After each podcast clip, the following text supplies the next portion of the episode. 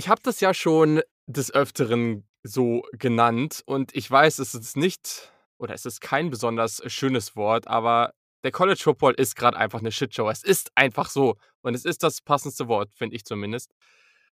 Gerade wurde in der Big Ten Northwestern gegen Minnesota abgesagt. Es kann sein, dass für Northwestern äh, vielleicht noch, falls ein anderes Spiel noch ausfällt, noch ein alternatives Spiel gescheduled wird, aber das ist natürlich noch unsicher. Minnesota hat sehr, sehr viele Fälle. Der Quarterback von Indiana, Michael Penix Jr., der uns einen sehr, sehr viel Spaß bereitet hat in diesem Jahr, hat sich das Kreuzband gerissen und ist für das gesamte Jahr bzw. für die restliche Saison raus. Auch das ist natürlich verdammt bitter. Daher mal die Frage im Intro an dich. Freuen wir uns jetzt eigentlich noch wirklich auf die nächsten Wochen oder wollen wir es jetzt eigentlich einfach nur hinter uns bringen und freuen uns dann auf eine Draft-Season, die ja in dieser Zeit dann keinen Football mehr auf dem Feld benötigt? Also, ich muss sagen, mir geht's schon seit 'n paar Wochen so, dass ich immer wieder jede Woche aufs Neue denke: „Ergibt es eigentlich noch viel Sinn, das Ganze fortlaufen zu lassen?“ Grade auch im Hinblick auf der einen Seite die, äh, Championship Games, auf die Bowl Season, auf die Playoffs, ob das überhaupt noch irgendwo mit Fairness alles zu entscheiden ist. Auf der anderen Seite Ja. finde ich's einfach nur noch und das haben wir auch schon 'n paarmal gesagt beide, unverantwortlich einfach bei nicht sinkenden oder sogar steigenden Zahlen von Covid-19-Infektionen weiter mit dem Leben von den, äh, Studenten so umzugehen, so zu spielen, während wahrscheinlich alle anderen Leute aufm Campus wieder in die Online-Lehre zurückgeholt werden, müssen die Mhm. weiter hinhalten, herhalten für die Geldmaschine College Football und ich finde es nicht mehr schön und würde mich tatsächlich freuen inzwischen, auch wenn das dann für den Podcast natürlich 'n bisschen strange erst mal wäre für den Anfang, aber du hast ja wir haben ja genug Ideen, um das dann noch zu füllen, äh ja, wenn's nicht mehr weitergehen würde einfach tatsächlich, weil's nicht mehr also, ich finde es nicht mehr vertretbar.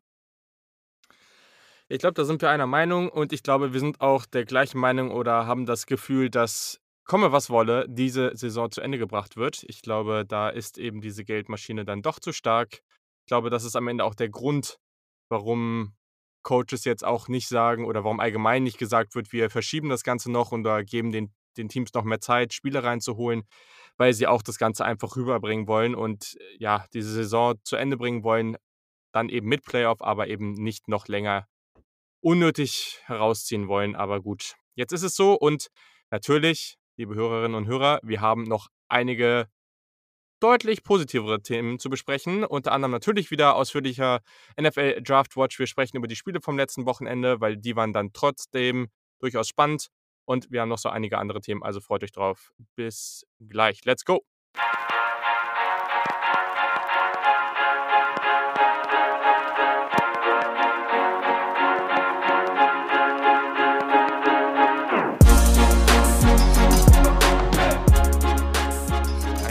Wunderschönen guten Tag. Herzlich willkommen zum Saturday Kickoff Podcast. Noch immer eurer sehr, sehr positiver NFL Draft to College Football Podcast, auch wenn das eben jetzt nicht besonders positiv war. Aber manchmal müssen solche Gefühle einfach raus. Mein Name ist Julian Barsch und ich freue mich wie immer, kann ich ja jetzt sagen, meinen Co-Host Yannick Politowski dabei zu haben. Moin Yannick. Wunderschönen guten Abend. Ich weiß nicht, wie's bei euch in Köln aussieht, aber hier in Münster ist das Wetter un unangenehm und ich freue mich, dass Ja. ich hier im Warmen sitze grade, die Heizung an ist und, äh, die Hörer werden wahrscheinlich ähnlich fühlen. Definitiv. Im Büro hatten wir heute keine Heizung. Das war super. Äh, auch Wunderbar. hier im Wohnzimmer bei uns ist keine Heizung grade, aber wir können halt durch die anderen Räume, da die Wohnung nicht so groß ist, das noch ganz gut auffangen. Aber heute im Büro war das schon etwas nervig und eben aufm Nachhauseweg, es war halt oder es ist sehr, sehr kalt. Und ja, ich bin jetzt auch ganz froh. Und das ist, äh, glaube, fast so noch nie vorgekommen. Einfach jetzt hier in diesem in dieser Abstellkammer, die auch gleichzeitig mein Podcaststudio ist, zu stehen, äh, zwischen ganz vielen so Bedsheets und und Kissen und allem möglichen Krams. Und es ist auch immer sehr, sehr warm hier drin und heute ist das mal ausnahmsweise positiv. Ja, das glaube ich. Also, wer das mal sehen möchte von euch, vielleicht, äh, lässt Julian sich mal dazu verleiten, das irgendwo mal zu posten. Das sieht schon witzig aus, wie du Ja, da das stimmt. Es haust ist, während äh des Podcasts. Ja, es ist ja noch mein mein Ideal meine Idealvorstellung, irgendwann so was Ähnliches mal in stylisch hinzubekommen. Das wäre irgendwie cool, aber davon ist das auf jeden Fall noch ganz weit entfernt, weil das ist wirklich Part-Time Abstellkammer, Part-Time Podcaststudio. Und, äh, ja, ich Du warst ja noch so überrascht, dass ich die ganze Zeit stehe, was ich eigentlich ganz gut finde. Ja, ist natürlich, ähm, für die Stimme an sich die bessere Geschichte, gar keine Frage. Auch so gesundheitlich, ne? Sitzen ist ja nicht so gut. Wir sitzen eh viel zu viel. Also, falls ihr eh zu sitzt, ste stimmt. steht mal auf, ne? Bewegt euch 'n bisschen. So, okay, und jetzt, äh, starten wir auch mal in diesen Podcast. Für die von euch, die diesen Podcast sehr, sehr gerne mögen und ja, wollen, dass wir da vielleicht noch 'n bisschen mehr Zeit reinstecken, ihr könnt uns supporten auf steadyhq.com/saturdayKickoff. Den Link findet ihr auch in den Shownotes. Da seid ihr dann auch oder könnt ihr dann dabei sein bei einer unserer richtig coolen Live-Sh äh, so heißt das Ding. Da werden wir jetzt, und das haben wir auch schon gemacht, bis zur Draft dann auch immer wieder zusammen Draft Prospects angucken und darüber diskutieren. Und wir haben noch keinen Termin, aber in den nächsten Wochen werden wir uns um die Running Backs kümmern. Also, das ist auch eine sehr, sehr coole Truppe. Und wer von euch noch dabei sein will, also für 'nen Preis vom Kaffee im Monat könnt ihr diesen Podcast supporten und dann könnt ihr bei den Sessions dabei sein. Und ich glaube, das wird euch sehr, sehr doll gefallen. Also, schaut doch mal vorbei und wenn ihr Fragen habt, dann schreibt einfach einen von uns oder @saturdaykick auf Twitter und Instagram und dann läuft es. So, einer, der uns nämlich geschrieben hat oder eine, weiß ich jetzt grad gar nicht, ähm, hat auf Twitter geschrieben und die Frage wollte ich jetzt mal kurz zu Beginn reinnehmen. Der Bayerniner295. Tolle erste Folge als Duo. Dankeschön. Und er hat eine Frage oder sie hat eine Frage zum Recruiting. Wie wird sich die ja, okay. Also, wie wird sich die Situation mit den Commits von Four und Five-Star-Quarterbacks zukünftig entwickeln? Werden weiterhin nur die Großen, in Anführungszeichen, wie zum Beispiel Ohio State profitieren oder findet mittelfristig ein Umdenken statt, wenn es immer mehr Transfers gibt? Ich habe dir diese Frage heute geschickt und du hast mir geantwortet, du könntest da einen 37-minütigen Vortrag zu halten. Also, Stunden habe ich, glaube ich, geschrieben sogar. Ich weiß es Ja, gar nicht so okay, genau. das ist au auch ja, mach, gönn dir. Also, es ist ich finde, das ist halt 'ne schwierige Frage irgendwie, weil man natürlich sieht, dass, wenn's um das Recruiting allgemein geht, nicht nur um die Quarterback-Position, dass sich selbstverständlich die höchstgerankten Recruits, ob das jetzt Five Stars oder sehr hohe Four Stars sind, natürlich, meistens zumindest, für Programme wie Alabama, Clemson, Ohio State entscheiden. Die wird er oder sie sicherlich gemeint haben, zum Beispiel, ähm, weil die natürlich die die größten und meisten Möglichkeiten haben, alleine, was das Finanzielle anbelangt. Alleine, wenn es darum geht, was kann ich dem dem Prospect zeigen, während er mich hier besucht? Wie oft kann der mich besuchen? Wie viele Leute können mitkommen, wenn er mich besucht? Das macht natürlich Eindruck und selbstverständlich kann es sich vielleicht lass es meinetwegen 'n Power Fi äh, Group of Five Programm sein, Utah State, weniger in dem Zusammenhang leisten als Alabama, auch wenn es dann um um um Commits aus eben Utah zum Beispiel geht. Mhm. Ja, ähm, wenn man sich das Ganze mal anguckt in den letzten Jahren, das habe ich gemacht, dann sieht man, dass zum Beispiel 2015 der Number One Quarterback Recruit Jarrett Stidham, der jetzt bei New England bei den Patriots spielt, zu Baylor committed hat. Damals 'n relativ ja, ich will nicht sagen gutes Programm, aber bekanntes Programm, immer noch bekannt. Dann gab's ja Sehr diesen solide, ja. sehr solide, richtig. Dann gab's ja diesen kleinen Skandal rund um das Programm. Er ist dann zu Auburn getransfert. Mhm. So, 2018 sah's dann schon anders aus. Da sind die Top 3 Recruits, Trevor Lawrence, Justin Fields und JT Daniels, über die wir schon viel gesprochen haben und noch viel sprechen werden wahrscheinlich, zu Clemson, Georgia und USC gegangen. Powerhouse 1, Powerhouse 2, Powerhouse 3. Fehlt noch Alabama eigentlich. 2 davon sind schon transferiert. Zu Ohio State, okay, Justin Fields und JT Daniels zu Georgia. Okay, auch große Namen, aber sie sind transferiert. 2019 ist Spencer Rattler zu Oklahoma gegangen, aber danach die besten Quarterbacks sind dann zu Auburn gegangen, zu Arizo Arizona State und zu South Carolina. So, Bo Nix war das, das war Jayden Daniels und dann meine ich, wie heißt der von von South Carolina noch mal? Ryan Hilinski. Ryan Hilinski, ja. Ähm da hätte man ja eventuell denken können: „Okay, das Ganze shiftet 'n bisschen.“ Dieses Jahr war's dann wieder so, Alabama, Clemson, Ohio State haben die Top 3 Quarterbacks abgegriffen. Mhm. Ja, also Bryce Young, DJ Uiagalelei und JT Stroud oder JD Stroud, ich weiß nicht genau, wie er heißt. CJ, CJ. CJ, so CJ Stroud zu Ohio State.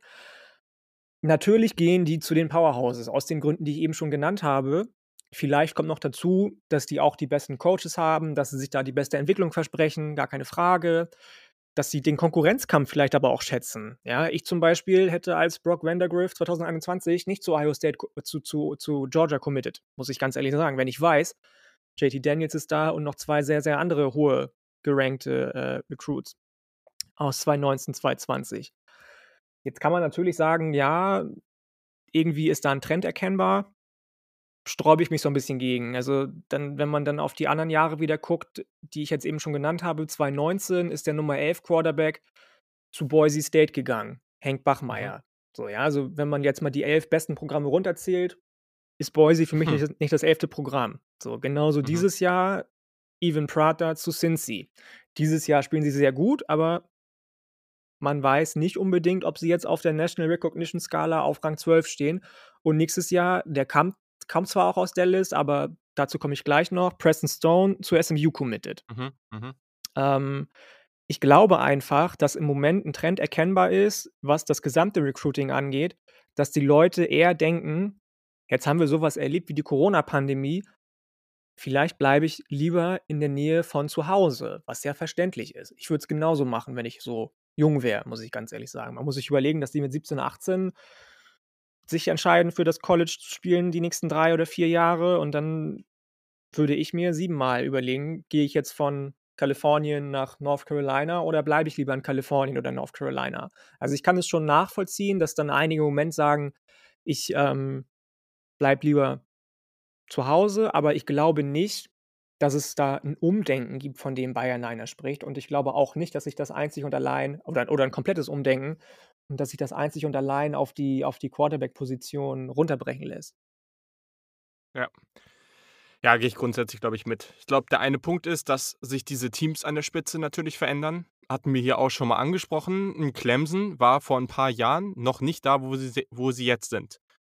Also, ein Team, Absolut. was irgendwie in mehreren Jahren oder, weiß ich nicht, zweimal in 5 Jahren den Top, äh, aus der Recruiting Class bekommt. Das war natürlich nicht so, aber du musst jetzt mal man muss ja sehen, ne, also Deshaun Watson war damals nicht äh, kein so hoher Recruit und jetzt die beiden Jungs noch dazu. Also, ähm, davor war auch noch jemand wie Tash Boyd und so was, aber die halt ganz gut waren.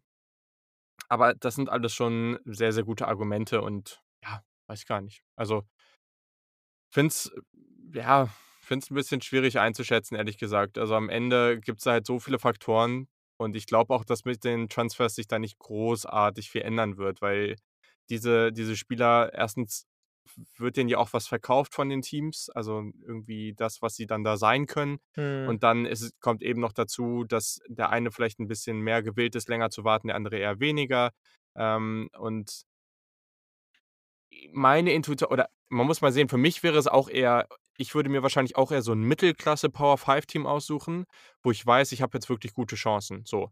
Aber die richtig, richtig guten, also der Nummer 1 Quarterback in der Recruiting Class, warum sollte der das machen müssen? Also, der ist ja besser als alle anderen. Zumindest erst mal wird äh, weiß er das oder denkt er das über sich selber.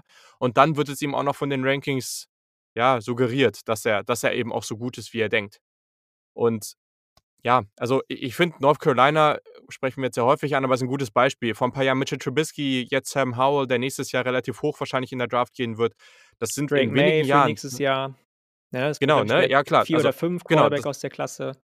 Genau, das ist 'n sehr hoher Recruit, aber das sind halt 2 Namen alleine, 2 Quarterbacks, die sehr, sehr hoch in der Draft gehen, so. Und das von 'nem relativ kleinen Programm, kann man jetzt mal so sagen. Und das ist ja das Nächste. Also, Ohio State, das wird sich jetzt wahrscheinlich 'n bisschen ändern in den nächsten Jahren, hoffe ich, aber es ist 'n sehr, sehr gutes Beispiel, weil Ohio State hatte erstens noch nicht besonders viele hoch ge ähm, Quarterbacks. Das ging jetzt mit Dwayne Haskins eigentlich erst so richtig los.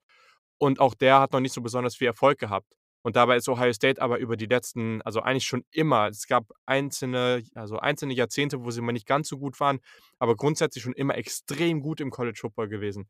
So, und auch von Alabama oder so, also vor Tua war da jetzt auch nicht so viel. Also klar gab's da ja so Ausnahmen wie Joe Namath und so was, aber also es ist jetzt nicht so, dass diese Teams nach und nach Spieler rausballern, die dann am Ende auch alle wirklich erfolgreiche NFL-Quarterbacks sind. Also, wenn du einfach mal auf die großen Namen guckst, also sagen wir Aaron Rodgers. Ja klar, so Aaron Rodgers war bei Cal, Drew Brees war bei, Purdue. äh, jetzt Purdue, genau. So, ne? Und und äh, und so weiter, ne? Das sind alles so so Namen, wo man sagen kann: „Ja, okay, also, äh, Pa Pat Mahomes war bei Texas Tech.“ Also nur weil die auch so gute und oder so hoch gerankt sind, das ist ja noch mal das Nächste. Das ist natürlich eine schöne Nummer und es stimmt. Und das ähm, Ari Wasserman, Recruiting Specialist von The Athletic, oder ja, spricht da immer wieder drüber. Stars matter und das stimmt. Also die Teams, und das kann man schon ganz klar sehen, wenn man sich das mal genauer anschaut, die Teams, die am besten rekrutieren, sind auch am besten. Das zählt nicht für jedes Jahr und es gibt Ausnahmen, zum Beispiel Texas, keine Frage. Aber grundsätzlich kann man schon sehen, dass kein Team wirklich regelmäßig oben im Playoff mitspielt, wenn sie nicht extrem elitär rekrutieren. Okay, cool. Aber trotz alledem sehen wir bei den Quarterbacks immer wieder und auf anderen Positionen genauso, wie viele von denen eigentlich es am Ende nicht schaffen. Und deswegen ist es halt auch die Frage, wie relevant das dann am Ende wirklich ist. Aber ja, ich glaube, so richtig viel verändern wird sich da jetzt nicht. Und ich glaube trotzdem, dass andere Teams dann immer noch sehr, sehr erfolgreich sein werden. Ich, am Ende, Ohio State hat jetzt halt drei, vier sehr gute Quarterbacks für die nächsten Jahre. Natürlich, aber was passiert, wenn jetzt einer sich irgendwie verletzt, einer transferiert und, weiß ich nicht, einer nicht so, nicht die Leistung abruft, die man sich von ihm erwartet hat? Ja, cool. Mhm. Super, dann hast du noch einen übrig. Also, das, äh, ich glaube, das kann man halt nicht so schwarz auf weiß sehen, aber ich glaube, an diesem Trend grundsätzlich wird sich nicht so viel verändern. Nö, aber es ist auch, auch die Frage, so wie du es gesagt hast, ist da überhaupt ein Trend? So, richtig. Und ich glaube, das, was du gesagt hast, war auch ein ganz valider Punkt, ähm, dass es auch immer vom Tagesgeschehen abhängig ist, in Anführungsstrichen, ja. Also wir wissen beide, wie LSU quarterback-technisch auch zum Beispiel drauf war die letzten Jahre. Da kam Mhm. auch nicht so viel, bis es jetzt Joe Burrow gab, der eben transferiert ist, der ein Zeichen gesetzt hat für Quarterbacks, die in Zukunft vielleicht zur LSU committen, wie jetzt zum Beispiel äh, äh, Nussmeier heißt der, glaube ich, der 2021er Recruit von LSU, der ist Nummer 12 Quarterback.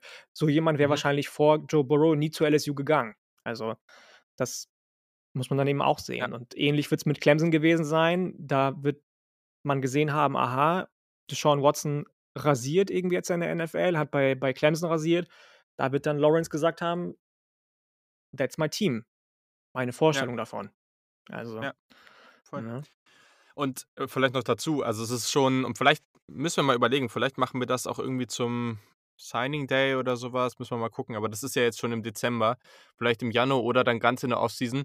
Es ist schon seit längerer Zeit eigentlich so mein, also ein Podcast-Traum, nenne ich es jetzt mal, so eine Folge zu machen, wo wir schon einige Leute einladen und äh, dann so ein bisschen so ein Recruiting-Spiel mit denen machen, dass sie selber auf einer gewissen Position ein Recruit sind und das dann sehr, sehr realistisch versuchen oder so realistisch wie es nur geht durchzuspielen.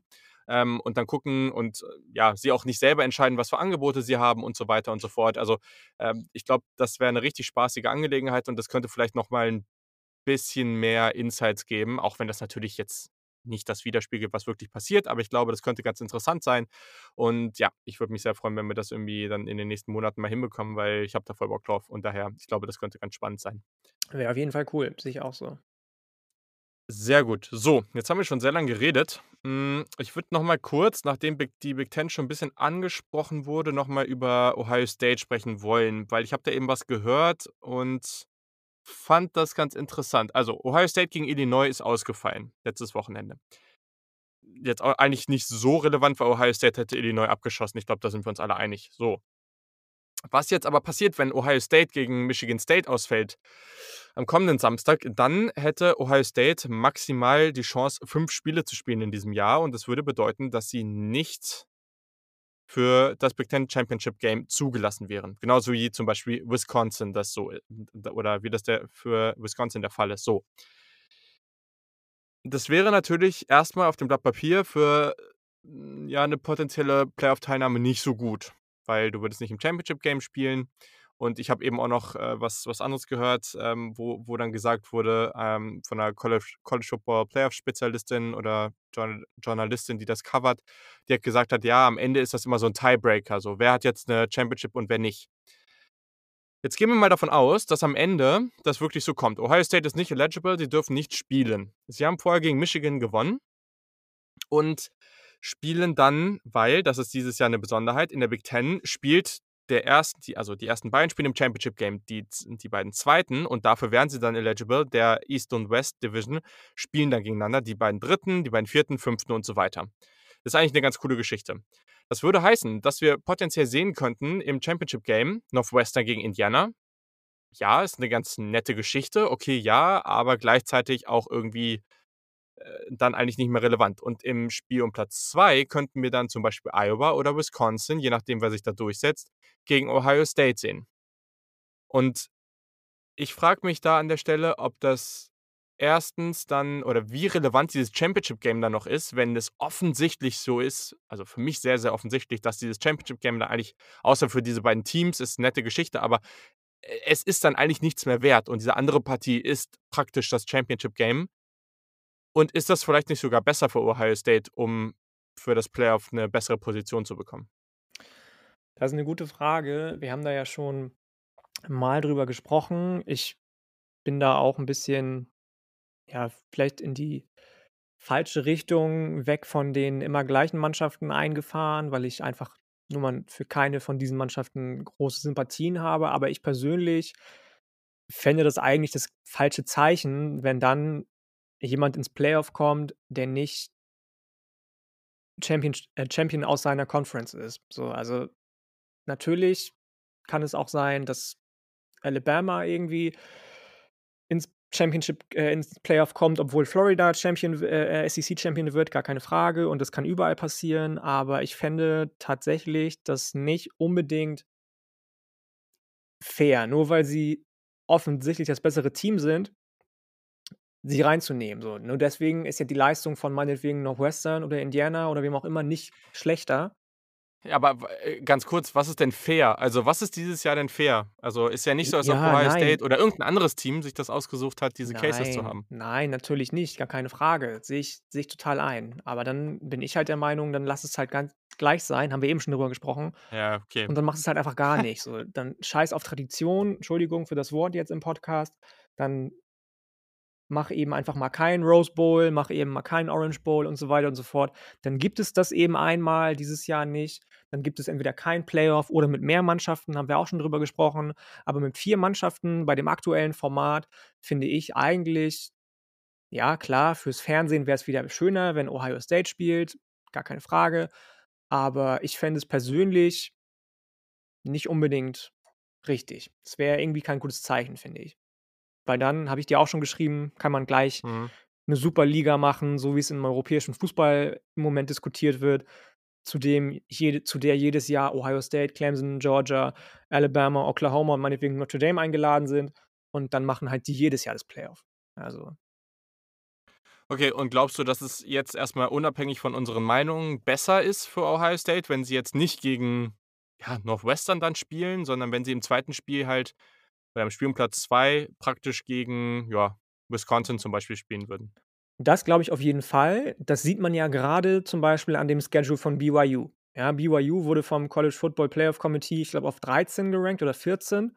14, ja. 14, obwohl sie alle Spiele gewonnen haben. Und dann wurde aber ganz klar gesagt, nein, der Schedule reicht uns nicht, um sie höher zu ranken. Die haben noch ein Spiel Mhm. übrig, das heißt, die können nicht wahnsinnig viel höher noch wieder steigen. Und ähm, das Spiel ist dann gegen San Diego State, die jetzt gegen Colorado verloren haben. Oder gegen San, nee, San Diego State, glaube ich, die jetzt gegen Colorado verloren haben. Also natürlich ist es besser, gegen ein höher geranktes Team zu gewinnen. Klar, logisch. Mhm. Ähm, da machen wir uns, glaube ich, nichts vor. Das, das kann man zu 100% unterschreiben. Ja, okay. Ich weiß nicht, was die Rolle so von, von diesem Titel der Big Ten Championship dann so werten oder wie das gewertet wird, aber ich glaube, das kann jetzt eh keiner beantworten. Nee, okay, cool. Dann lass uns doch mal weitergehen. Wir sprechen noch mal über ein bisschen, was am Wochenende passiert ist. Ja, also am Freitag waren ja die wichtigeren Spiele. Das war auf jeden Fall, da ist auf jeden Fall einiges passiert, was sehr, sehr interessant war. Hm, ja, ich glaube, wir haben bisschen unterschiedlich, oder nein, das stimmt eigentlich nicht.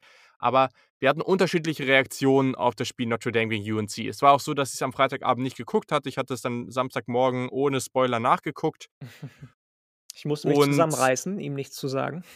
ja, ja, stimmt. Äh, Und, und ja, ich war ein bisschen frustriert, muss ich sagen. Also es entwickelt sich für mich schon, und das merkt ihr ja auch schon in diesem Podcast, und das ist bei uns beiden ja, glaube ich, so, dass wir beide so unser Team ja, haben. Bei dir so Tennessee, bei mir Ohio State, aber so North Carolina ist für mich mittlerweile auch so, wie viele halt irgendwie noch so ein zweites Team haben, ist für mich irgendwie schon so auch mittlerweile mehr als einfach nur ein Sympathieteam geworden. Also ist schon, ich kann, ich würde mich schon irgendwo auch trotz alledem als Fan bezeichnen. Und ich war schon richtig genervt von North Carolina, weil man startet wirklich hervorragend, ganz schnell 14 Punkte auf dem Board, super geil vertikal attackiert und danach, also man läuft regelmäßig bei Third and Long und dann auch ich meine, diese Screen-Pässe und sowas und auch Swing-Pässe auf Running Backs haben auch gut funktioniert, aber man gefühlt nimmt man dann irgendwie das halbe Spiel, das vertikale Element komplett raus, traut Sam Howell nichts mehr zu. Und natürlich, Notre Dame hat gut gespielt, Ian Book war stark, hat natürlich diese sehr magischen Momente gehabt. Für mich waren es eigentlich mehr diese Momente, als dass er im gesamten Spiel so extrem dominant war.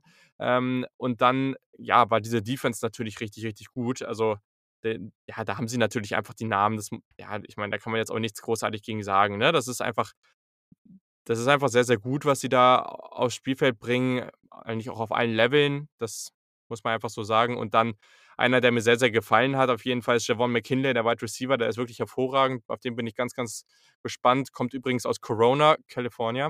Äh, das ist auch noch irgendwie so ein ganz lustiger Fun-Fact. Aber ja, ich war so, mich hat es halt genervt, weil ich hatte das Gefühl, dass UNC dieses Spiel wirklich, wirklich gewinnen kann und sie sich das selbst ein bisschen vermasselt haben.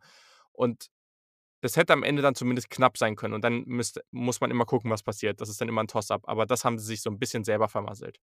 Absolut. Also du hast es schon gesagt, das ähm, Play-Calling war unterirdisch nach den ersten zwei Touchdowns. Ich weiß nicht, was man sich dabei gedacht hat. Natürlich ähm, hat man versucht, wieder Sam Howell on track zu bringen, aber ich habe es nicht so ganz verstanden, dass man dann nachher zum Beispiel im dritten und vierten Viertel das Running Game fast komplett eingestellt hat. Das fand ich ein bisschen seltsam, muss ich auch sagen. Ich habe versucht, das ein bisschen positiver für Notre Dame zu sehen, weil ich schon auch fand, das hast du auch gerade schon gesagt, dass die mhm. wahnsinnig mhm. gut eingestellt waren auf UNC. Die Secondary hat alles richtig gemacht. Der Pass Rush war da, der bei North Carolina eben nicht da war, beziehungsweise unzureichend da war. Es gab so zwei, drei Situationen, da ähm, wären die Rusher oder sind die Rusher wahnsinnig gut und schnell zu ihren Book durchgekommen, hatten aber nicht genug Druck hinter, dass sie ihren Book dann auch sacken konnten. So, und hätten sie das geschafft, hätte ja. er zwei, dreimal kein neues First Down angebracht und dann hätte das Spiel auch ganz anders aussehen können.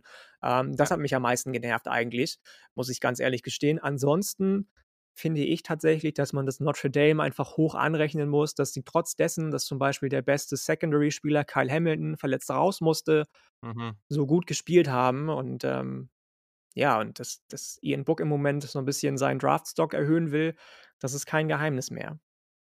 Also auch Kyle der war ist, wieder raus wegen Targeting, ne? Oder Targeting, nicht Verletzung. Genau, genau, mhm. Targeting. Richtig. Und ähm, ja, also ich hab, war auch schon mad, das ist schon das richtige Wort. Ich habe das ja schon damals bei dir, als ich noch Fan des Podcasts war, in der Umfrage gesagt, was sind denn so eure Teams? Da habe ich ja schon geschrieben, Tennessee und North Carolina aus den und den Gründen. Ähm, also ich bin schon auch Fan des Teams und verfolge das sehr ausführlich, gerade auch, weil es im Basketball und Lacrosse auch ziemlich mhm. äh, gut ist. Ähm, aber ich habe da nichts gefunden, wo man irgendwie sagen hätte können, Notre Dame hat unverdient verloren, beziehungsweise UNC hat keine Fehler gemacht. Also das, man muss einfach sagen, so wie ne, du auch, sie haben aus eigener Kraft verloren, in Anführungsstrichen, also aus eigener Schuld verloren. Genau, genau, das meine ich. Weil ne? äh, da muss man vielleicht so wissen, ich bin ein grundsätzlicher Fan. Für mich gibt es diese Floskel, oh, wir hätten es verdient zu gewinnen. Das gibt es für mich nicht. Also das hört man im Fußball unglaublich oft und mich, also es gibt kaum was, was mich mehr nervt. Also also selbst auch wenn ich beim Handball mal selber auf dem Feld stand oder so, man ja einfach unnötig verloren hat, dann hat man trotzdem verloren. Und wenn das eine Team zehnmal aufs Tor schießt und das andere nur einmal und das, an, das Team mit einem Torschuss gewinnt, ja, dann haben sie es halt einfach besser gemacht. So, fertig. so, deswegen, also es gibt eine ganz klare Rechnung für, für den Sport. Das ist, hier sind es Punkte, beim anderen sind es Tore, wie auch immer. Und die zählen nun mal. Und das Team, was mehr davon erzielt, das gewinnt. Und das hat es auch verdient. So, Punkt. Aber mich hat es halt einfach, ja, ich habe mich einfach unglaublich geärgert. Ich glaube, das, ja, also diese, Stra diese Strafen, die waren auch so unnötig, muss ich echt sagen. Und wenn man sieht, was für eine unglaubliche Wide Receiver Gruppe Notre, äh, Notre Dame, ja, Notre Dame eigentlich tatsächlich auch ganz gut, aber UNC hat einfach eine unglaublich gute Wide Receiver Gruppe. Ah, es war so ärgerlich. Aber ja, ich fand es ganz cool, dass Nord, ähm, North Carolina diese Botschaften gegen Diskriminierung hinten anstatt des Namens auf dem Trikot hatte. Das war echt nice. Und bei Notre Dame fand ich auch einiges natürlich ganz cool. Also Ian Book hat natürlich viel Spaß gemacht. McKinley als Wide Receiver war super. Und ja, gerade diese Pre-Snap-Motion, die hat man gerade zu Beginn sehr viel gesehen bei Notre Dame. Das war super spannend. Also wo sie teilweise ganze Formationen irgendwie verändert hatten und so. sehr, sehr gut. Und natürlich der Tight End, der Freshman Meyer, der ist natürlich hervorragend. Also ganz, ganz starkes Talent. Ja, das ist eine richtige Maschine, das muss man so sagen. Cool. So.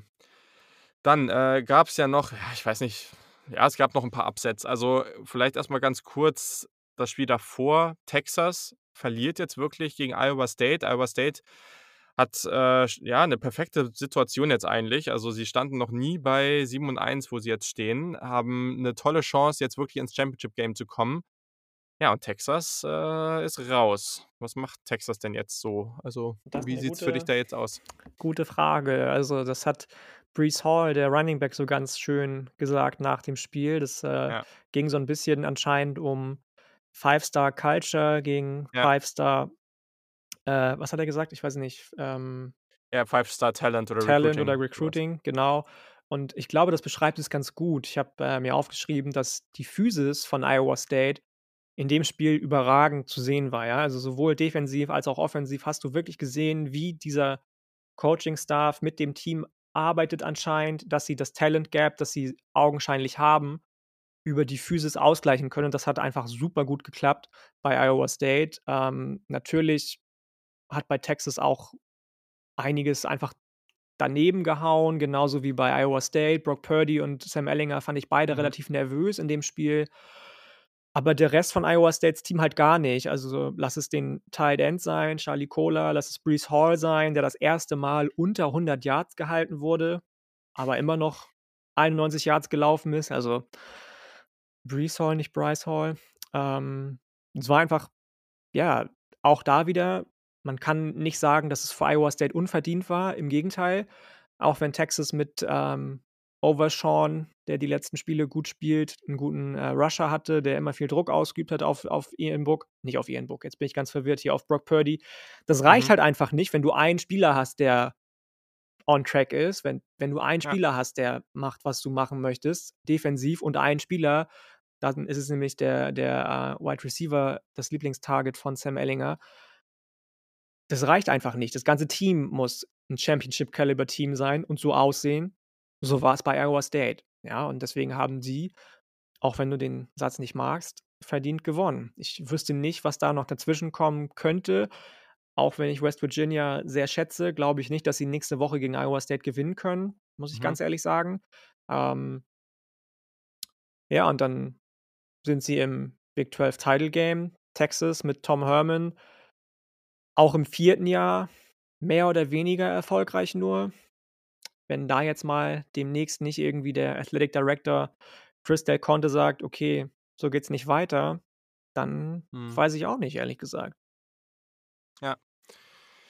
Also, in dem Kontext finde ich verdient gewonnen total richtig, weil sie haben verdient gewonnen, weil Gewinnen ist verdient, so, äh, ist ja die Rechnung bei mir. Ähm, aber ja, ist natürlich jetzt spannend, was da passiert, weil das, was man so hört, ist es wohl so, dass also, das ist erst mal klar, Texas braucht die Donuts, um wirklich viel Geld reinzupumpen, damit sie da jetzt was verändern können. Weil Tom Herman kriegt noch 'ne Menge Geld und dazu 'n neuer Coach würde auch 'ne Menge Geld kosten, so. Diese Donor wollen wohl angeblich Urban Meyer. So, jetzt ist die Frage, ob das wirklich so kommt. Und ich glaube, die größte Frage ist eigentlich, ob er das noch möchte. Weil bei Ohio State hat er ja auch irgendwo aufgehört, weil das gesundheitlich alles 'n bisschen schwierig wurde. Das Da zweite Mal schon, ne? Bei Florida ja auch schon damals. genau, genau. An und ja, also ich habe immer noch diese Bilder im Kopf, wo diese unglaublich spannenden Spiele gegen Michigan, wo er an der Seitenlinie steht und unglaublich ungesund aussah. Also, man man hat wirklich gemerkt, wie dieser Druck ihn aufgefressen hat.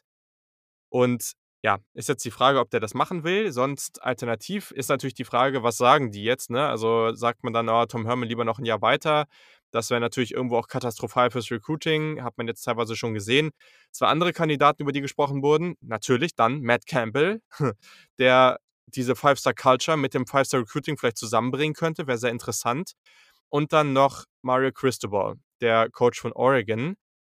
Oregon natürlich sehr, sehr gut und Oregon also, okay, über die sprechen wir auch gleich noch, dieses Wochenende eigentlich nicht so gut, aber grundsätzlich auf 'm guten Weg und auch mit tollem Recruiting. Wurden natürlich dieses Jahr hart gebeutelt von den ganzen Ausfällen oder von den Opt-outs, aber erst mal macht er da seinen Job sehr gut. Man darf halt nicht vergessen und deswegen sind das beides auch tendenziell Kandidaten für Michigan. diese beiden Teams, Michigan und Texas, haben schon noch mal ein bisschen mehr Geld. Also, ich weiß nicht, ich glaube, Cristobal verdient bei bei Oregon irgendwie Unter so was 6 3, 4 Millionen auf Millionen. jeden Fall, genau. Ich habe heute erst 'ne Liste gesehen mit den Top 25 bezahlten Coaches. Da war er nicht dabei und der auf 25, ich glaube, das war oder unter 5 Millionen sogar, das müsste müsste Paul Christ von Wisconsin gewesen sein. Also weniger als Ja, ich 5 glaube, er verdient sogar nur so 3, 4 oder so, Mhm. nur in Anführungszeichen. Und das ist natürlich dann was, wo er dann wahrscheinlich an der Stelle irgendwie 7, 8 bekommen würde. Macht natürlich schon 'nen großen Unterschied. Und da ist jetzt die Frage, weil bei Michigan, ja, weiß ich nicht, Matt Campbell kommt aus Ohio, ist jetzt die Frage, ob er das macht. Ohio State wird aber so schnell erst mal nicht offen sein, weil Ryan Day macht das ja grad ganz okay. Finde ich interessant. Also, würdest du Urban Meyer besser finden, wenn er's dann machen würde oder lieber einen der anderen beiden Kandidaten? Also, ich finde Urban Meyer an sich erst mal 'ne wahnsinnig tollen Head-Coach, 'ne wahnsinnig tolle Persönlichkeit, da brauchen wir, glaube ich, gar nicht drüber zu reden. Aber ich glaube auch aufgrund dessen, dass er eben schon zweimal aus gesundheitlichen Gründen gesagt hat: „Freunde, lieber nicht“, ähm, und dass er bei Fox Sports 'n relativ sicheren und gut bezahlten Analystenjob hat, bei dem er wieder aufzublühen scheint und bei dem es ihm gut zu gehen scheint, kann ich mir nicht vorstellen, dass er sich so ein lautes und mit viel Boulevard gepflastertes Programm wie Texas antut, muss ich ganz ehrlich sagen. Ja. Ja, das ist halt auch echt noch mal 'ne krasse Nummer. Ja, also, Also ich habe hatte mir jetzt noch Graham Harrell aufgeschrieben, den Offensive Coordinator von USC, Mhm. den ich mir gut vorstellen kann. Mhm. Ansonsten die üblichen Verdächtigen, ja, die überall rumfliegen im Moment. Lass es Ja. jetzt Luke Fickell sein. Ja. Ähm, man weiß es nicht. Ja. Ja, ist alles sehr interessant. Und ich habe ja Mario Cristobal grad schon angesprochen. Just an diesem Wochenende verliert Oregon im Civil War gegen Oregon State. Das ist heißt doch natürlich so, Mensch. stimmt, hast du recht. Stimmt, hast du recht. Da habe ich nämlich neulich noch drüber nachgedacht. Ich hatte irgendwas kurz gelesen und dachte irgendwie, stimmt, also, da stand irgendwie, dass es ja jetzt nicht mehr so heißt. Ich dachte: „Warum war das noch mal so?“ Ich muss sagen, ich bin echt nicht in allen Sachen so mega bewandert, ähm, die da jetzt, äh, mit irgendwelchen Themen aber ja, grundsätzlich wurde oder nicht grundsätzlich, es wurde ja jetzt abgeschafft, was ja auch sehr, sehr positiv ist. Also, in diesem Spiel zweier Rivalen, nennen wir es so, zwischen Oregon und Oregon State verliert Oregon sehr, sehr knapp am Ende. Das war echt 'ne richtig verrückte Geschichte. Es war auch ein Spiel mit extrem viel Nebel und ja, also, auch hier, man kann auch wirklich sagen, dass Oregon State gut gespielt hat und am Ende dann, ja, wie wir es grad schon gesagt haben, verdient gewonnen hat. Finde ich auch. Also, man muss dazu sagen, dass, äh, der Nebel das Spiel natürlich kann ich mir schon vorstellen, beeinflusst hat. Aber eigentlich darf es dir als Oregon, wenn du so haben wir eben auch schon mal gesagt, vom Talent her überlegen bist, nicht passieren, gegen Oregon State zu verlieren. Aber auch da ist es dann wieder verdient, wenn vor allem die Defensive von Oregon und vor allem die Run Defense von Oregon es nicht auf Mhm. den Kranz bekommt die Ducks zu äh, nicht die Ducks, die Beavers zu verteidigen. Ich bin ganz verwirrt heute hier von dem Quarterback-Thema mit den Five Four und Five Stars. Ähm, nicht nicht hinbekommt so zu funktionieren, dass die Oregon State Beavers im Zaun gehalten werden. Ja, also, so viele Opt-outs von Oregon kommen dazu, gar keine Frage. Verletzungen kommen dazu. Es kommt dazu, dass richtig, richtig viele Spieler von Oregon erst Freshmen oder Sophomore sind, die in der Defensive spielen. Aber eigentlich darf es dir nicht passieren gegen so ein Team, ohne das jetzt despektierlich zu meinen, wie die Beavers. Und ja, also, wir sind ja beide im German College Football Poll aktiv. Zu Recht wird auch Oregon wahrscheinlich keinen Platz im Playoff bekommen dieses Jahr. Genauso wenig wie USC wahrscheinlich, genauso wenig wie Mhm. Washington. Also, die Pac-12 ist, denke ich, einfach genauso wie die Big 12 raus Ja. aus dem Rennen. Ich glaube, Washington ist fast sogar noch das Team, das am ehesten noch die Chance hat, Mhm. aber das ist auch sehr, sehr unrealistisch. Also, genau, du hast es schon richtig angesprochen, Jermar Jefferson, der Running Back, der tatsächlich sehr, sehr gut ist. 226 Yards, 2 Touchdowns, hervorragend. Und ich glaube, das Verrückteste an dieser ganzen Partie war ja, dass Quarterback, ähm, Tristan J Gebbia, der, ja, ja, eigentlich ganz solide gespielt hat, ähm, hatte 263, äh, Passing Yards, 1 Touchdown, keine Interception. Ist ja verletzt mu oder musste ja verletzt raus am Ende und das war ja richtig verrückt, weil dann Chance Nolan, der Sophomore Quarterback, in seinem 1. Snap überhaupt, also, überhaupt als College Quarterback aufs Feld kam, bei 4th Down an der Ein-Yard-Linie, glaube ich, war's, äh, von, von Oregon. Also kurz vorm Touchdown praktisch und kurz vor Ende des Spiels kam er rein und hat dann halt diesen Rushing-Touchdown erzielt. Und das ist halt schon irgendwie eine crazy Story und das ist für den schon echt cool. Aber boah, also ich wäre da auch ordentlich nervös gewesen, diesen, diesen Snap irgendwie den Ball nicht zu fangen oder irgendwas. Also das, boah, äh, will ich. Ja, ja. Bin irgendwie sehr froh, dass er das hinbekommen hat. Auf jeden Fall. Ja, verrückte Geschichte. Genau. Und dann, äh, auch wenn Michigan State jetzt erstmal nicht die hervorragendste Saison überhaupt hatte, haben sie jetzt noch Western tatsächlich geschlagen. Das war auch irgendwie ganz verrückt, wie sie da noch rangekommen sind. Also auch ein sehr, sehr gutes Upset an der Stelle. Ricky, äh, Rocky Lombardi, der Quarterback, wieder mit einigen Big Plays. Jetzt in diesem Fall mal früh auf Jalen Naylor, den Sophomore Wide Receiver, 75er Touchdown. Und ja, also war jetzt ein großes Ding. Und Northwestern jetzt an der Stelle, mm, ja, also ich weiß gar nicht, die Chancen stehen, glaube ich, immer noch ganz gut, dass sie am Ende ins Championship-Game kommen. Aber Michigan State, das finde ich eigentlich fast interessanter. Unter Mel Tucker wurde ja immer so als Jahr Null angesehen. Also, dass man das Jahr, egal was jetzt passiert, auch noch nicht so richtig zählen sollte.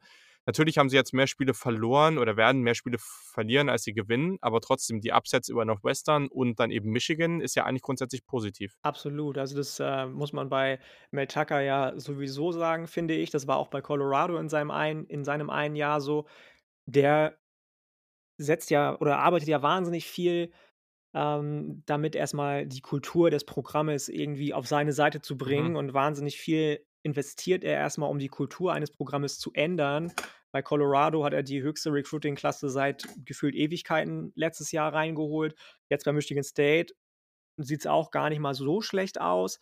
Er hat jetzt ein Programm mit Northwestern. Allein in der ersten Hälfte des Spiels hat er 134 Yards Rushing eingeschenkt mit seinen Jungs. Northwestern ist sonst immer in den letzten Spielen bei 100 Yards Rushing pro Spiel gewesen, die sie erlaubt haben. Das war schon nicht schlecht. Also ich meine, ich sehe da schon einiges an Progress. Natürlich ist nicht alles rosig. Die Uniformen waren mal wieder so lala von Michigan State, fand ich. Also ich mag diese Kombi eigentlich nicht so gerne von dem dunklen und neongrün. Ja. Aber ich sehe da schon wahrscheinlich rosiger als manche andere in die Zukunft. Gerade wenn du so einen Quarterback hast wie Rocky Lombardi, der erstmal fürs All-Name-Team prädestiniert ist und dann auch noch äh, Dual-Threat-Fähigkeiten hat, so wie er sie hat. Mhm. Ich äh, finde die schon, schon spannend im Moment, muss ich sagen. Ja, und grundsätzlich kann man schon sagen, finde ich zumindest, dass in der Big Ten aktuell schon so ein gewisses Vakuum hinter, der, äh, hinter Ohio State ist. Und dadurch Absolut, absolut. muss man jetzt mal, man muss jetzt mal abwarten. Ne? Man kann jetzt auch nicht erwarten, dass Michigan State jetzt nächstes Jahr sofort voll angreift. Und Michigan State hat ja in den, auch in den guten Jahren, das Recruiting war ganz solide, aber das war jetzt auch nicht auf irgendwie Top 5 oder Top 10 Niveau irgendwie konstant. Also dementsprechend, das war immer ein Team, was ähnlich, vielleicht Nee, es ist nicht zu 100% vergleichbar, aber so ähnlich wie, wie zum Beispiel in Iowa State halt gewonnen hat. Also da oben war es halt natürlich dann nochmal sehr viel physischerer, so dieser Hard-Nose Big Ten Football, aber trotzdem, sie waren damit eben erfolgreich, hatten natürlich auch ein paar ganz nette Running Backs darunter. Also das lief schon und ich bin mal gespannt, wie das dann jetzt in den nächsten Jahren sich so entwickelt, weil Tucker, der hat schon ein paar sehr, sehr beeindruckende Stationen bei äh, gefühlt sämtlichen großen Programmen im College Football, also der weiß, was er tut. Ja, definitiv. Genau. So, äh, zu den restlichen Spielen kannst du jetzt noch ein, zwei aussuchen, die du kurz ansprechen willst. Äh, ich habe natürlich äh, mir den Egg Bowl angeguckt zwischen mhm. Ole Miss und Mississippi State.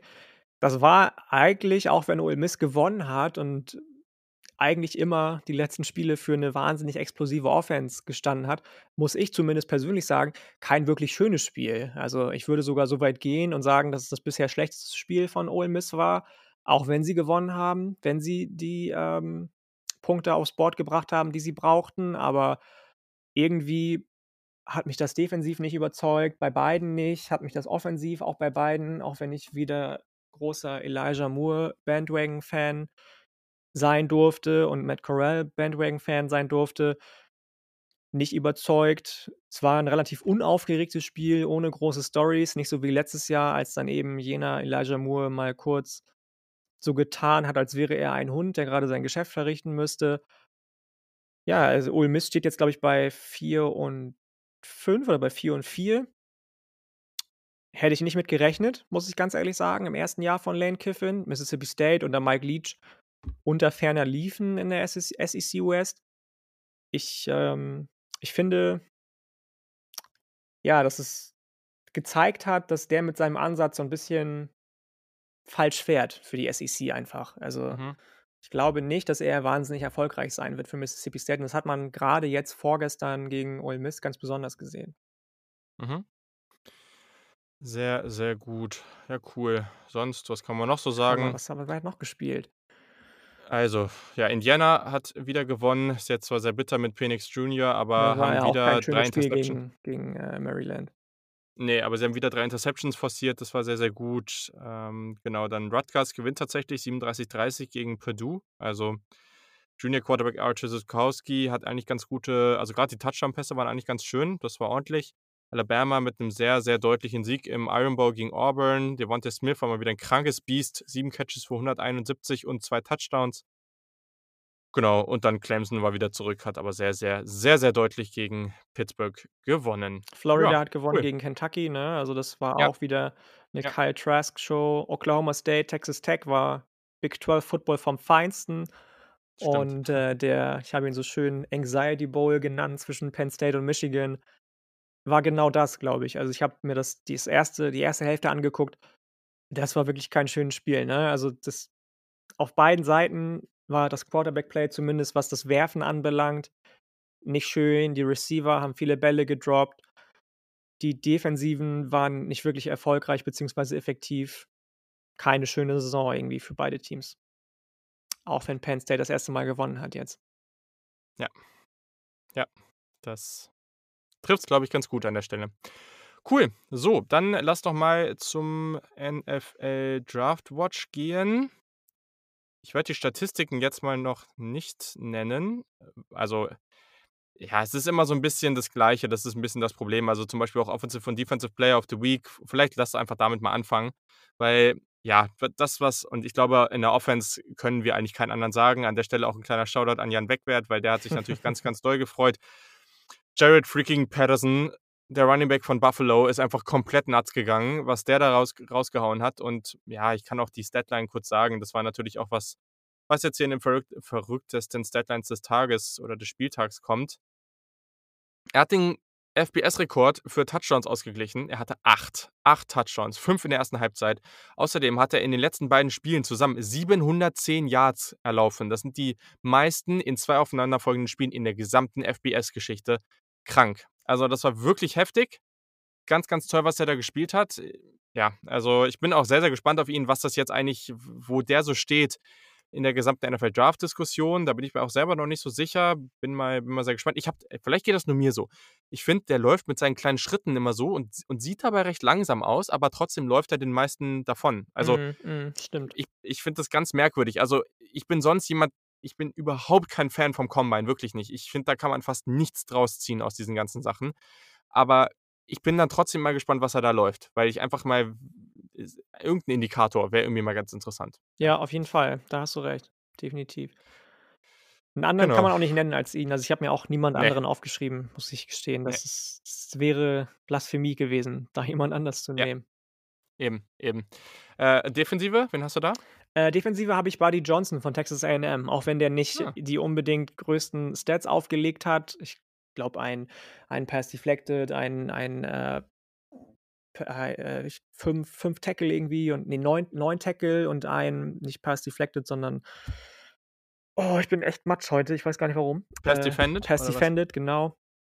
Ähm, der hat aber die die Defensive von Texas A&M so zusammengehalten und gegen Mhm. LSU ich weiß, ist jetzt nicht unbedingt das heftigste Programm dieses Jahr, aber musst du auch erst mal gegen die Receiver und Running Backs, die sie haben, so aussehen, wie er ausgesehen hat als Linebacker. Das war schon schöne äh, 'n 'n schönes Spiel von ihm und ich glaube, wenn man den so in Runde 4 bekommt in der Draft, ist das schon oder 5 vielleicht, das ist schon 'n guter Deal mit dem. Jo, da gehe ich grundsätzlich erst mal mit. Ähm, ja, zu LSU noch Terrace Marshall, der Wide Receiver, hat jetzt den Opt-out gezogen, ist jetzt raus. Über den haben wir ja letzte Woche schon sehr ausführlich gesprochen. Also, da in den NFL Draft Watch gerne noch mal reinklicken. Da gibt es ja auch ein Timestamp zu. Ja, bei mir ich hatte mir jetzt mal Landon Woodson aufgeschrieben, UCF Defensive Liner, 7 Tackles, 3 Sacks. Das war wirklich sehr, sehr stark. Und dann noch Notre Dame, Ratchet Senior, Mhm. Adetokunbo Ogundeji, der mit 3 Tackles und 2 Sacks auch einen sehr, sehr guten Tag erwischt hatte. Ja, auf jeden Fall. Genau, cool, perfekt. So, dann, äh, jetzt zum NFL Draft Watch. Also, wir wir besprechen ja erst mal immer kurz so oder nennen kurz 'n paar Namen, die sich verbessert haben. Ich habe jetzt 2, ist jetzt nicht so überraschend. Also, natürlich Patterson einmal, weil klar hat das jetzt seinem Draftstock geholfen. Wäre komisch, wenn nicht, auch wenn er da teilweise durch crazy Scheunentore gelaufen ist, aber trotz alledem logisch. Und dann eben Ian Book. Und bei Ian Book bin ich mir so unsicher, weil okay, ich habe jetzt von irgendwem auch noch und ich weiß ja nicht, wie ernst das gemeint war, aber so 'n so 'n Kommentar gelesen auf Twitter, Ian Book besser als Zach Wilson, wo ich mir denke: „Ne, auf gar keinen Fall.“ Ne, ne. Ich ich keine Ahnung, für mich ist Ian Book so 'n Fall, das könnte so 'n solider verwaltender Quarterback in der NFL werden. Der hat natürlich so Playmaking-Skills, aber das haben halt viele aufm College-Football-Niveau. Also, i ich finde, Ian Book macht das halt ganz gut und er spielt das vor allem solide und, ja, i ich sage jetzt mal, er macht nicht so viele Fehler, auch wenn einige dieser Plays natürlich richtig crazy waren. Also, die hätten auch die sind natürlich dann ganz witzig, aber ma wenn ich jetzt als Draft Evaluator oder als GM da drauf gucken würde, dann würde ich mir erst mal sagen: „Ja, ich weiß nicht, ob ich will, dass er solche Plays so oft macht“, weil das eine Play, wo er den Ball da so nach vorne ge ja, so aus'm Handgelenk, äh, geworfen hat, so, das war ohne jegliche Kraft. Äh, der der der Ball hing ewig in der Luft. Also, das war mehr Glück als Verstand und weiß ich nicht. Also, für mich ist das halt so 'n typischer Fall eines Quar und ja, gerne, ich liege gerne falsch, aber für mich ist das mehr so 'n Typ Spieler, den wir oft am College sehen, der ja, die notwendigen athletischen Fähigkeiten hat, um am am College dann eben zu zu dominieren in Anführungszeichen, wobei er ja nicht mal richtig das tut. Also, er spielt wirklich gut, aber ist jetzt auch nicht so, dass er auf dem Level mit den besten Quarterbacks ist. Und ja, also, ich persönlich sehe jetzt nicht, dass er vor Tag 3 grad gezogen wird, aber ich muss ihn mir natürlich auch noch mal viel ausführlicher angucken. Ja, klar, auf jeden Fall. Ich habe mir Kadarius Toney, dein, äh, Florida Ah. Gators-Liebling, noch aufgeschrieben, weil der in den Special Teams wieder so gut gespielt hat einfach bei Florida, dass man den, finde ich, nicht außer Acht lassen kann einfach. Ich habe nicht so viel von dem gesehen, bevor du ihn das 1. Mal erwähnt hast im Podcast, aber, ähm, den habe ich mir noch aufgeschrieben und dann definitiv noch von Oklahoma State den Wide Receiver, äh, Wallace heißt er mit Nachnamen, glaube ich. Ty Tyron Wallace oder? Tyron Wallace, ja, ja, Tyron genau. Wallace, der gezeigt hat, dass er, auch wenn er relativ klein und schmächtig ist, 'n wahnsinniges Contested-Catch-Monster ist. Und, ähm, den habe ich mir noch aufgeschrieben, aber sonst auch, äh, nur also, nur die beiden. Mehr habe ich mir tatsächlich auch nicht aufgeschrieben. Sonst wären es wieder die üblichen Namen natürlich. Und das finde ich dann irgendwann Ja. auch 'n bisschen langweilig. Ja, total. Ja, ist auch äh, das finde ich interessant in dieser Draft-Class bei den Wide Receivern, weil wir haben so viele unterschiedliche, ne? Also und dann auch so ja, wie nennt man sie jetzt? So merkwürdige Typen, weil Devonta Smith und Tyron Wallace, das sind halt kleine Receiver, die erst mal nicht so aussehen, die dann aber in Contested-Situationen und auch grade halt so in Traffic sehr, sehr gut die Bälle Bälle fangen und vielleicht besser als fast alle anderen Receiver in dieser Klasse, obwohl sie halt, keine Ahnung, irgendwie 5'11 und 170 oder so was sind. Also, keine Ahnung, ich weiß bei Tyron Wallace jetzt grad gar nicht, aber bei Devonta Smith, der ist halt wirklich mini, aber er spielt nicht so und ja, ich finde das super spannend, aber das wisst ihr mittlerweile. Ist halt genauso wie So. mit Elijah Moore, ne? Also, Nick letzte Woche hat ja jemand gefragt, ob wir Elijah Moore mal 'n bisschen genauer beleuchten können von Ole Miss. Machst du ja jetzt. Mache ich ja jetzt. Ähm, und das ist so ein wahnsinnig spannender Spieler, finde ich. Der sieht aus erst mal, als würde er in die 8. Klasse in der Highschool gehen vom Körperbau her, was ihm aber total nicht gerecht wird, ja? Also, dieses Jahr schon über 1.000 Yards gelaufen, ähm, und in jeder Situation, in die er kommt in die er kommt, egal, ob es jetzt der der Speed ist, mit dem er losläuft, ob er jetzt den Linebacker umlaufen muss und den Linebacker auf die falsche Fährte führen muss, ob er sein Play irgendwie ausweiten muss, obwohl er relativ kurze Arme hat, was weswegen das 'n bisschen schwierig wird manchmal.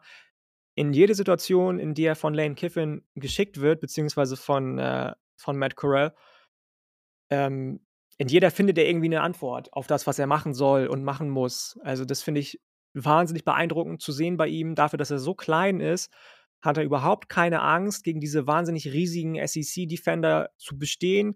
Ich habe 'ne Comparison gelesen, die auch von Lane Kiffin selbst kommt. Der hat ihn mit North mit mit den Pan mit Panthers-Receiver Steve Smi Smith, ähm, verglichen, was natürlich 'n Brett ist, ja? Also, der war Mhm. ähnlich groß, nur aber gefühlt 50 Kilo schwerer als Elijah Moore. Ähm, aber so vom vom reinen Skillset her, wie er die Hände benutzt, wie er sein seine Füße benutzt, um die Corner auf falsche Routen zu zu, ähm, leiten, finde ich das schon berechtigt, die den Vergleich. Ich bin gespannt, ob das viele NFL-Teams so sehen, weil er halt eben doch, wie gesagt, relativ klein ist, relativ schmächtig, noch mal kleiner und schmächtiger als als, äh, Henry Ruggs von Alabama, der ja wahnsinnig hochgezogen wurde. Und auch wenn sich das Receiving Game ändert im Moment, kann ich mir ehrlich gesagt nicht vorstellen, dass der vor Runde 2, vielleicht vor Runde 3 gezogen wird. Dafür gibt es dann doch einige Receiver, die auch bessere Production hatten über die Jahre hinweg, ähm, auch wenn er jetzt 'ne wahnsinnig starke Saison hat mit vielen Games, in denen er auch über 200 Yards fängt, die vielleicht beziehungsweise wahrscheinlich vor ihm stehen werden, die vielleicht nicht so das Gesamtpaket haben wie er, weil das hat er in meinen Augen, ja. Er ist schnell, wie gesagt, die Füße habe ich angesprochen, Mhm. kann irgendwie Plays auch verlängern, obwohl er nicht so nicht so groß ist. Glaube ich, dass es dann eher Leute gibt, Offensive Coordinator, Head Coaches, die auf spezielle Traits gucken und nicht auf so 'n Gesamtpaket, wie er hat, was schade ist.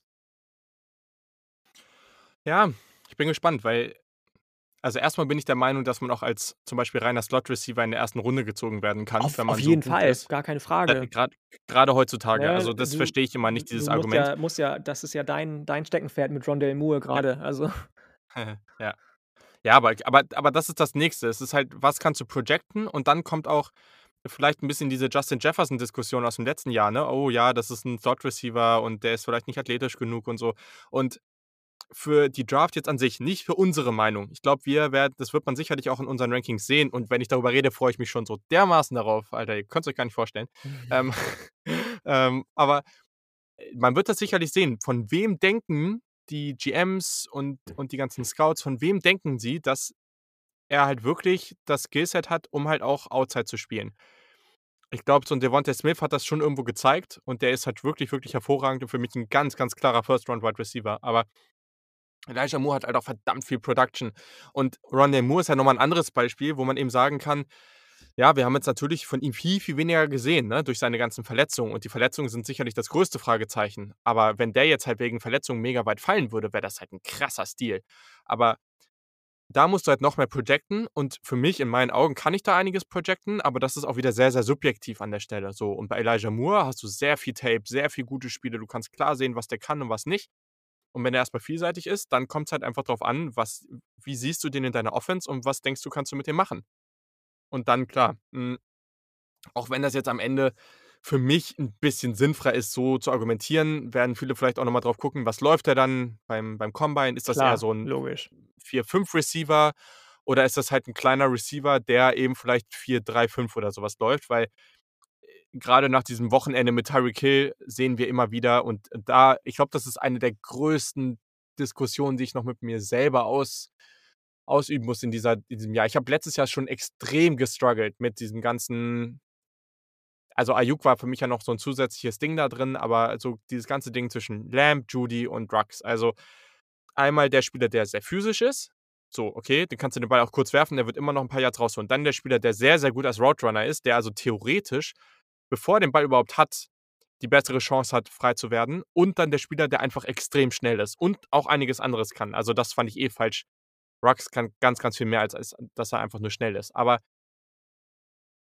ich finde das unglaublich schwer, da drauf zu gucken, weil das wird auch sicherlich also, ich für mich ist zum Beispiel auch noch nicht so 'ne hundertprozentige Sache, ob 'n Ja'Marr Chase jetzt wirklich der Nummer 1 Receiver ist. Und ich finde persönlich, und das ist wieder sehr subjektiv, auch 'n bisschen overrated, dass man diesen diesen zwingend diesen physischen One-on-One-Outside-Receiver braucht so, ne? Also, es kommt einfach auch stark auf die Offense an das Logisch, ne? den Klar, du siehst bei den jetzt Niners auch. siehst es bei den Niners, genau. Du siehst es Ja. haben wir auch schon drüber gesprochen, bei den Panthers, die auch nicht so Ja. den krass physischen Number-One-Receiver Ja, haben haben, sehr sehr ähnliche Typen in der in der, ähm in in der Wide-Receiver-Gruppe, das stimmt. Richtig, richtig, ne? Ja. Das Gegenteil sieht man bei Seattle. DK Metcalf dominiert da alles. Ja, die Offense ist aber auch auf ihn zugeschnitten um Russell Wilson, muss man auch sagen dazu, weil die 'n Run-Game so gut wie gar nicht haben.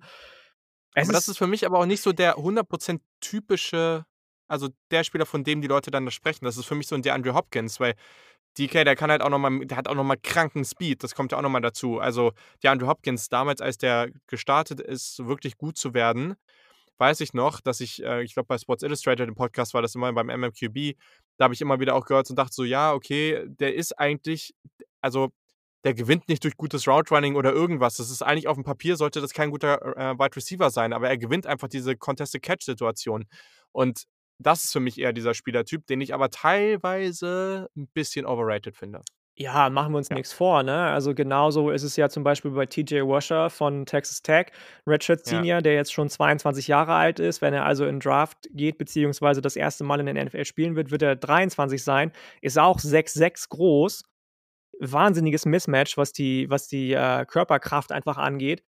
Hat ähnlich wie Metcalf super gute Hände, hat 'n super guten, äh, Körper äh, 'ne gut gute Körper-Selbsteinschätzung, 'ne wahnsinnig gute Kontrolle darüber, aber ist einfach unproduktiv bei Texas Tech Mhm. und das in so einer Offensive, die ja eigentlich auf Wide Receiver ausgelegt ist mit der Air Raid, äh, Funktion. Also, es gibt halt auch schlechte Beispiele. Ich möchte jetzt nicht sagen, dass Washer schlecht ist. Ich habe auch viel zu ihm gelesen und gesehen, wo gesagt wurde: „Boah, wenn der dieses Jahr richtig abgeht, dann ist es 'n Top 10 Wide Receiver.“ Sehe ich jetzt nicht. Dafür hat er halt einfach echt zu viel gedroppt und sein Route Running finde ich jetzt auch nicht so berauschend. Mhm. Aber ne, das ist das, was du sagst. Es gibt einfach diese verschiedenen Typen. Auf der einen Seite eben TJ Washer, Ja'Marr Chase.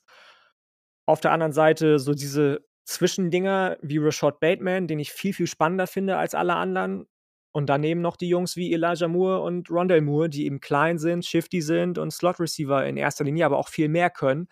Das wird 'n richtig spannendes Jahr, ne? Also, zum Beispiel, wenn man dann noch mal an die North Carolina Leute denkt, ähm, die werden teilweise gar nicht erwähnt in den Top 20, Top Mhm. 25, Dyami Brown und Dazz Newsome. Also, das kann schon absurd werden das nächste Jahr im im im Wide Receiver Draft. Bin ich voll bei dir. Das grade also, dass wir Fans von Dyami Brown sind, ist kein Geheimnis, aber grade Dazz Newsome, der sah dieses Spiel so gut aus after the catch, alter Schwede. Also ja, es ist schon also, ich bin mal gespannt. Oftmals bei einigen Spielern, die evaluiert man dann in der Situation, also, vor der Draft, dann in der Zeit, wo man auch dann genug Zeit für so was hat und merkt so: „Oh, okay, vielleicht habe ich den 'n bisschen positiver gesehen. Jetzt sehe ich auch die Nuancen in seinem Route Running und so weiter und es war nicht ganz so gut.“ Und bei anderen wiederum, die man überhaupt nicht aufm Schirm hatte, das wird passieren, dass 'n irgend 'n Small School Pro äh, Prospect da rauskommt und man sieht den und denkt sich: „Jo, was geht eigentlich“, ne? Also, von dem Jeremy Chinn hat letztes Jahr auch noch keiner geredet und jetzt, äh, hat er 2 Fumbled äh, Recovery Touchdowns innerhalb von 10 Sekunden gefühlt. Also das gibt's halt jedes Jahr und das wird dann auch noch mal spannend, aber ich glaube oder ich bin mir eigentlich relativ sicher, dass wir eine ähnlich gute, wenn nicht sogar bessere Wide Receiver Class haben als im vergangenen Jahr. Ich denke auch. Das muss ja nicht mal 'n Small, Small School Project sein. Das kann ja auch dann meinetwegen Sage Surratt sein, den letztes Jahr schon Ja, super genau. viele in die 1., 2. Runde geschrieben haben. Ja. Dieses Jahr spielt er nicht und bums, ist komplett raus aus der Diskussion, ja? Also, Ja. das wird richtig, richtig spannend. Bin ich bei dir. Boah, ich bin hyped. Ich bin hyped. So, und weil wir jetzt so ausführlich über 'ne richtig spannende Position gesprochen haben, hoffe ich, dass ihr jetzt auch richtig motiviert seid auf 'n bisschen Offensive Line Talk. Denn ich habe eine Frage bekommen oder wir haben auch noch einen Vorschlag bekommen, schon mal sehr, sehr gut. Ihr schlagt schon sehr viele Spieler vor, also immer weiter her damit. Wenn ihr Ideen habt, Spieler habt, die an dem Wochenende spielen und von denen ihr dann gerne, ja, so einen Draftbericht haben wollt, dann meldet euch bei uns. Wie gesagt, wir werden nicht zu allen kommen, das klappt einfach nicht. Wir suchen uns die aus, auf die wir irgendwie auch 'n bisschen Lust haben und dann machen wir das einfach und alle anderen werden natürlich dann in der Pre beim Pre-Draft alle besprochen. Wir werden da sehr ausführlich reingehen. Das ist uns in diesem Podcast ganz, ganz wichtig. Aber ich habe mir Texas Longhorns Sam Cosmi, den Offensive Tackle, rausgesucht. Ein sehr, sehr spannender Spieler, den ich am Ende auch relativ hoch gerankt habe. Also, ich glaube, da da ist was. Das ist auf jeden Fall jemand, der könnte für viele NFL-Teams durchaus spannend sein, weil in der NFL wird ja mittlerweile mehr gepasst, was auch sehr, sehr gut so ist. Und er ist wirklich spannend als Pass Protector. Also, das ist jemand, der sehr, sehr schnell und explosiv aus seinem Stance also, in seinen Stance kommt. Also, es ist wirklich, wirklich gut beim Snap, wie er da wie er da wirklich schnell und auch gut balanciert steht gegen gegen den Rusher. Der hat schnelle Flü Füße. Ich meine, der ist 6'7, 310 Pfund. Also, dafür hat er wirklich schnelle Füße.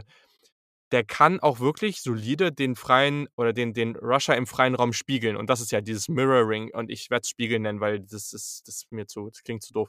Aber so das also, wirklich den Rusher zu spiegeln, welcher Move auch kommt, dann auch wirklich die Hände so anzusetzen und dann teilweise auch mal mal wieder loszulassen. Weil das ist ja auch noch mal das Nächste. Wenn dein Rusher nach außen den Move macht und dann 'nen Spin Move in die Mitte, so, und du lässt die Hände die ganze Zeit dran und und hältst irgendwie fest, dann wirst du gegen diesen Spin Move richtig doof aussehen. Und wenn du dann aber mal die Hände wegnimmst und dann wieder neu ansetzt und so, das macht er wirklich gut. Guckt euch gerne auch mal 'n bisschen Tape dafür an, dann wisst ihr vielleicht, was ich meine. Also, war da wirklich überzeugt. Hände waren ganz gut eingesetzt, ähm, ganz gute Platzierung, solide Kontrolle. Awareness hat mir gefallen, spielt auch teilweise wirklich aggressiv, also, auch in Run Blocking, wirklich physisch bis zum Pfiff. Diese ja, also das, was man immer so ein bisschen sehen will, diesen Mean Streak, so wirklich am Ende noch mal alles zu geben und den Spieler wirklich umzurennen, das macht er auch.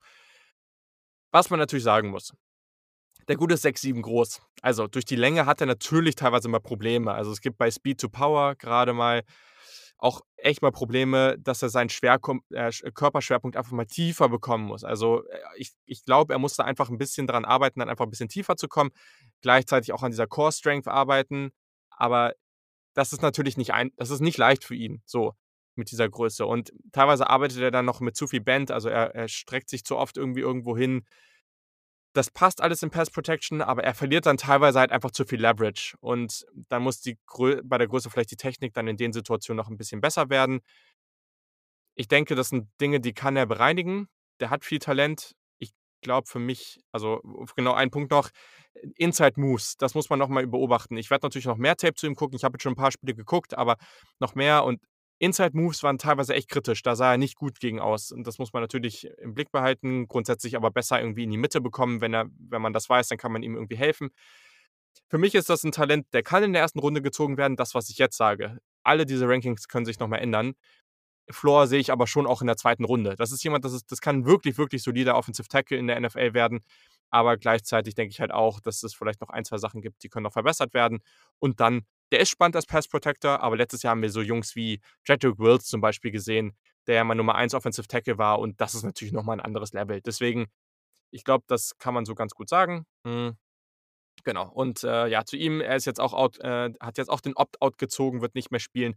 Aber es ist schon spannend. Also er war da Nummer 155 Spieler in, in Texas in seiner Recruit Recruiting-Klasse. Also hat sich da jetzt schon wirklich gut gemacht und war auch erst zu Houston committed, ist dann mit Tom Her Herman dann zu, äh, zu Texas gegangen hat erst Right Tackle gespielt und ab 2019 Left Tackle. Also ich bin gespannt auf ihn. Es sollte ein sehr, sehr solider Spieler sein und ich könnte mir gut vorstellen, dass der am Ende wirklich so, vielleicht so, weiß nicht, Ende erste Runde, Anfang zweite Runde irgendwo gezogen wird. Aber bis dahin verändert sich ja noch einiges.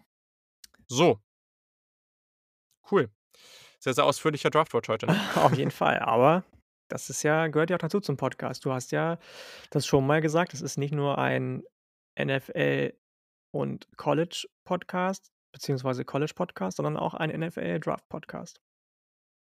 Genau. Und ich finde ich merke das immer wieder, es schreiben immer wieder, oder wir jetzt, also der ein oder andere schreibt uns dann auch mal und sagt, ja, ich höre mal hier und da rein, aber gerade in Richtung Draft wird's, äh, da höre ich dann halt richtig rein. Und deswegen macht es halt auch Sinn, wirklich den, die NFL-Draft das ganze Jahr über irgendwie zu thematisieren. Und ich finde es ja auch spannend. Und das hängt eh viel zu eng zusammen. Deswegen kann man das auch gut hinbekommen. So, Hau doch nochmal äh, ja, deine drei Lieblings-Deadlines des Spieltages raus. Da können wir jetzt nochmal kurz ansetzen, bevor wir dann langsam uns dann auch äh, zu den Jerseys und zu dem nächsten Spieltag bewegen.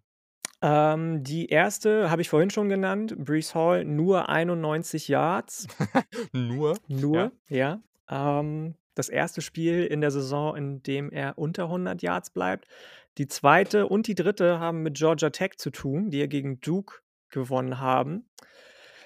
Die erste ist Derek Allen von Georgia Tech, sprintet für insgesamt 815 Yards in dem Spiel. Das heißt, er hat nichts irgendwie mit Rushing zu tun gehabt, nichts irgendwie mit Receiving zu tun gehabt. Er ist einfach nur in diesem Spiel 815 Yards, also fast einen Kilometer gesprintet. Jeder, der schon mal auf dem Fußballplatz stand oder irgendwo anders, weiß, dass ein Kilometer Sprinten wahnsinnig anstrengend ist. Und wenn du das auch immer noch wieder in kleinen Abschnitten machen musst und Stopp und Antritt und Stopp und Antritt, dann schlaucht es schon ganz schön, fand ich mal eine etwas andere Stat für den Spieltag und ganz spannend, weil er nämlich jetzt neuer Rekordhalter ist und den vorherigen Rekordhalter um 50 Yards übertrumpft hat von Georgia Tech. Und die zweite Statline kommt auch von Georgia Tech, die für richtig, richtig gute 377 Yards gerusht sind. Wir haben eben schon drüber gesprochen. Jared Patterson mhm. lacht darüber wahrscheinlich, weil der in einem Spiel mhm. alleine für 400 Yards gelaufen ist. Also wahnsinnige Statistik von den Yellow Jackets, aber Jared Patterson macht die alle zunichte dieses Wochenende.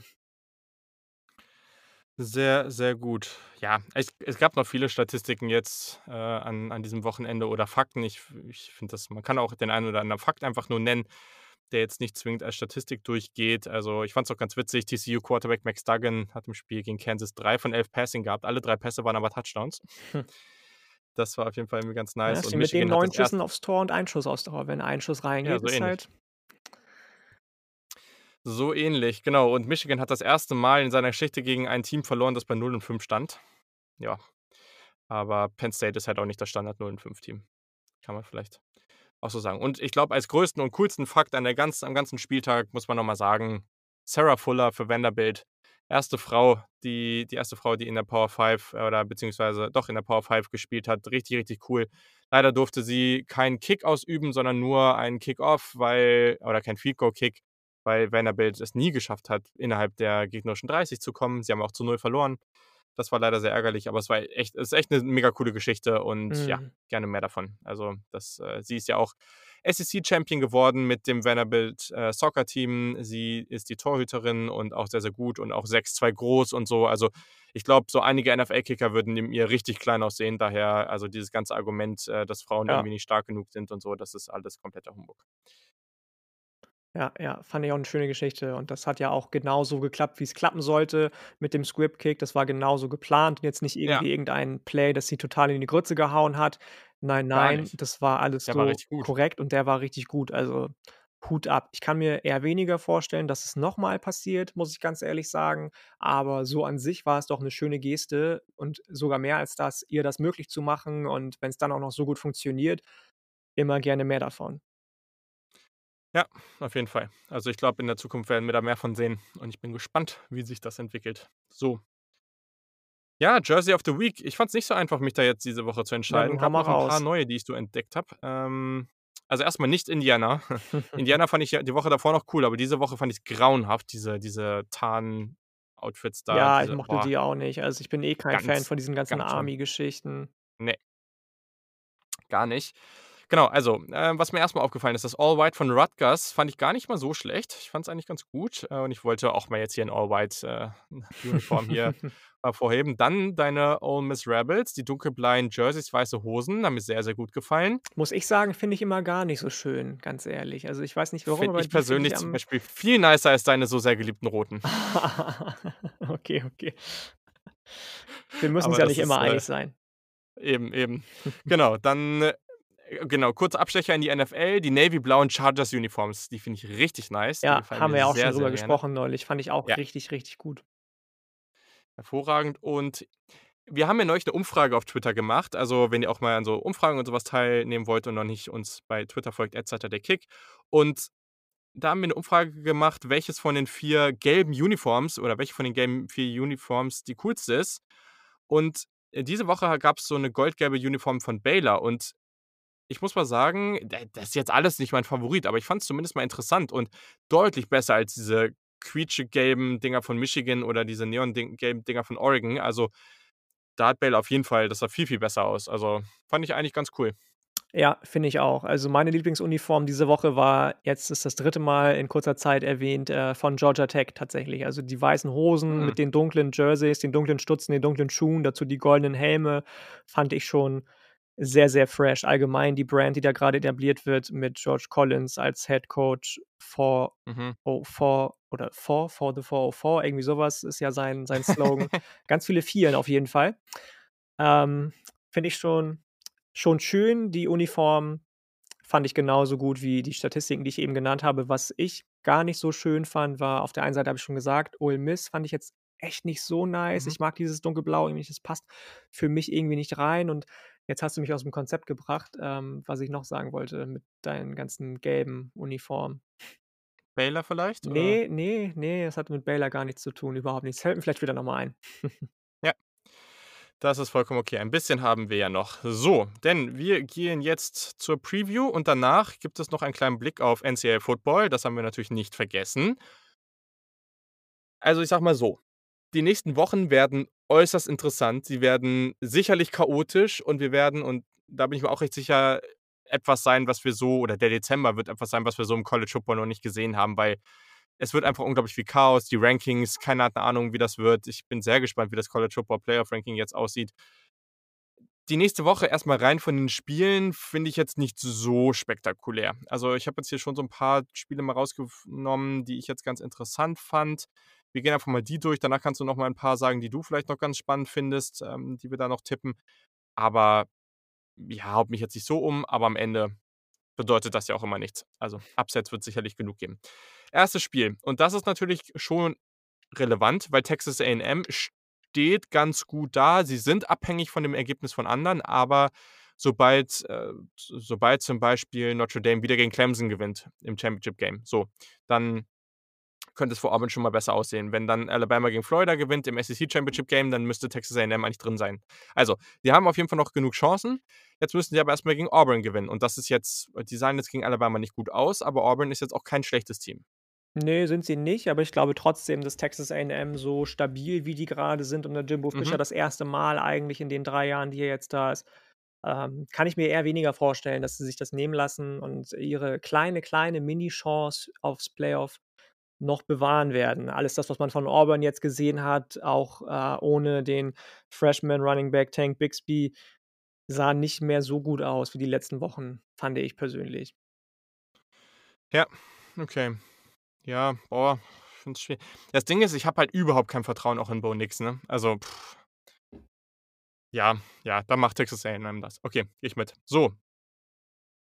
Für Florida geht es weiterhin um, all, alles. Die dürfen natürlich nicht verlieren. Ähm, und du würdest dich natürlich sehr freuen, wenn Tennessee das schafft. Aber siehst du irgendeine Chance, dass die Volunteers hier einen Sieg holen können? Nee, gar nicht. Also, das ist jetzt vielleicht wieder ein bisschen sehr schwarz gemalt, aber die letzten Wochen haben mich doch, äh, so gen Richtung 0% optimistisch stimmen Mhm. können, dass Jeremy Pruitt endlich mal den ersten Sieg gegen ein Powerhouse holt. Jetzt ist gerade rausgekommen vor ein paar Minuten, dass, ähm, nach dem Spiel gegen Auburn, ich glaube, 8 Spieler mit ne, 2 Spieler mit Corona zurückgekommen sind und davon 18 andere Spieler betroffen waren, was Contact Tracing Mhm. anbelangt. Das heißt, diese 18 Spieler können wahrscheinlich nicht spielen gegen Florida, was natürlich 'ne wahnsinnig große, Ja, absurde Zahl ist. Ich weiß jetzt noch nicht, welche das sind, habe ich noch nicht gelesen, aber angeblich sollen auch Jarrett Guarantano da drunter sein. Keine Ahnung. Ähm, aber ne, ich glaube beim besten Willen nicht, dass Tennessee da was reißen kann, auch wenn sie zu Hause spielen. Okay, okay. Dann eine Partie, die grundsätzlich erstmal von dem, was so weit passiert ist dieses Jahr, ganz spannend ist, ist in der Big Ten. Indiana gegen Wisconsin. Indiana wird natürlich ihren Quarterback vermissen. Jack Tuttle, der Backup wird spielen. Ja, das macht in meinen Augen Wisconsin schon zum relativ klaren Favoriten, oder? Ja, also gerade wenn man gesehen hat, wie sie gespielt haben, als Graham Mertz dann doch mal nicht so 'n ganz guten Mhm. Tag hatte als Redshirt Freshman, wo dann eben die Running Backs in die Bresche gesprungen sind, die Spe Special Teams in die Bresche gesprungen sind und vor allem Mhm. auch die Linebacker in der Defensive. Deswegen, äh, würde ich tatsächlich auch sagen, dass es nicht unbedingt 'ne eindeutige Geschichte wird, sondern eher wieder 'ne Partie, die von der Defensive lebt von beiden Seiten Mhm. und, äh, in äh, nicht Indiana, sondern Wisconsin das relativ knapp machen wird. Könnte auch 'ne unschöne Partie werden, stimmt. Also, bei Indiana, man darf Ja. das nicht vergessen. Das, was eigentlich in diesem Team am besten ist, ist halt diese Defense, diese Secondary, Tune Mullen und so. Also, die spielen halt schon sehr, sehr gut und es die werden auch wieder ihre Turnover forcieren. Also, hast schon recht. Könnte es es wird halt viel davon abhängen, was Jack Tuttle dann am Ende da macht als Quarterback. Das wissen wir jetzt halt einfach noch nicht. Aber ja, ich tippe jetzt auch einfach erstmal auf Wisconsin. Okay. Ja, und dann ein Spiel, ich ich nenne es jetzt einfach nur, weil das ist einfach nur vom Namen her natürlich eine große Partie, wurde schon verschoben, Alabama, LSU, also auf diese Woche jetzt verschoben. Aber gleichzeitig, ja, LSU hat schon sehr, sehr viele Spieler jetzt für ähm, bezüglich Opt-out verloren. Keine Ahnung, wie viele Quarterbacks die die dieses Jahr jetzt schon gespielt haben und Alabama wird die jetzt also, lass uns mal lieber so machen. Wir gucken jetzt mal die Line, wie die aussieht und und gucken, ob die äh, ob was wir da denken, was da passieren wird. Ähm, und dafür müssen wir es jetzt erst mal finden. So, Alabama, jo. Alabama ist ein 28,5 Punkte Favorit. Boah, das ist auch das muss So, auch das sind deprimierend 4 sein, ne, Touchdowns. für alle LSU-Fans, die letztes Jahr noch auf Wolke 7 geschwo ge geschwommen sind. Ja, aber immerhin hatten sie das, ne? Mhm. Also, 4 Touchdowns, ähm, reicht noch für LSU, um zu covern, also oder ja. Ja, mhm. Ne, Alabama wird das machen, denke ich.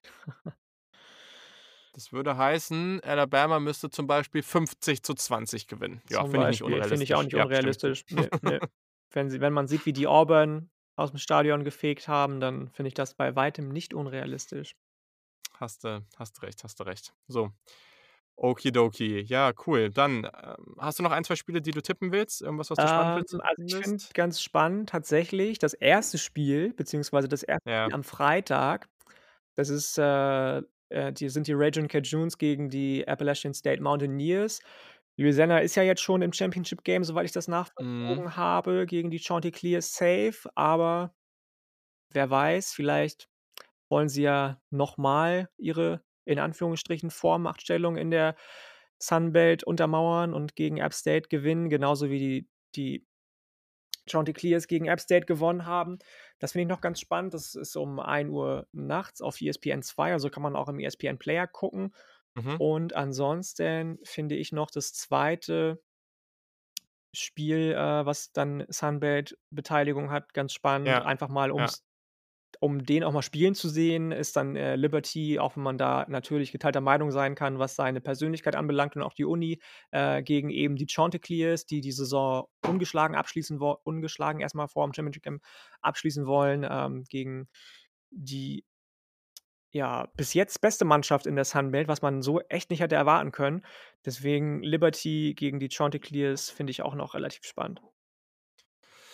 Genau, also Chanticleers, wer die nicht kennt, das ist Coastal Carolina, genau. Also, ich würde ich würde auf Louisiana und Coastal Carolina an der Stelle setzen, wobei vor allem das 2. Spiel also Liberty, Coastal Carolina hat auf jeden Fall echt mega Potenzial, 'n richtig cooles Ding zu werden. Also, das darf man das habe ich jetzt erst irgendwie 'n bisschen übersehen. Also, das könnte vor allem auch offensiv sehr spaßig Ja, werden. ja.